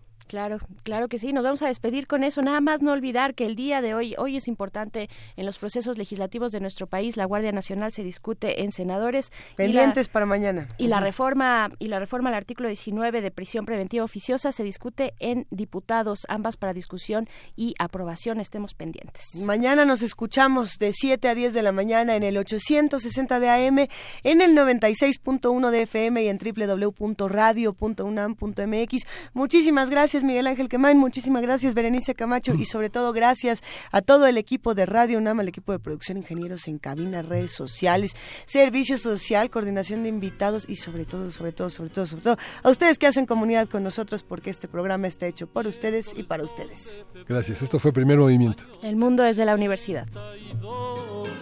Día de la Candelaria, Genaro Vázquez murió. Como doblan las campanas, ahí de duelo como tocan, gritando a los cuatro vientos, hay balas que se equivocan. Pueblecito de Acatlán, tú que tanto lo has querido, Genaro no se haya muerto, no más se encuentra dormido, su sangre sigue enseñando entre todos los presentes que la muerte no hace nada cuando hay razones urgentes. La costa chica y la grande saben de cosas amargas que la verdad como el mar se da en resacas muy largas. El agua de los arroyos cada día está más clara. Es la risa de Genaro tal si Genaro cantara. En la sierra de Guerrero hay muchos árboles sanos los siembran los guerrilleros con el sudor de sus manos. Vuela, vuela, palomita, vuela, vuela entre las balas, que el corazón de Genaro no llevas entre las alas. Vuela, vuela, palomita, sigue volando ligero que llevas entre tus alas a Genaro el guerrillero, el río que viene y va, nunca se calla la boca. Genaro le dijo ayer que mañana a ti te toca. Radio UNAM presentó Primer Movimiento, El Mundo desde la Universidad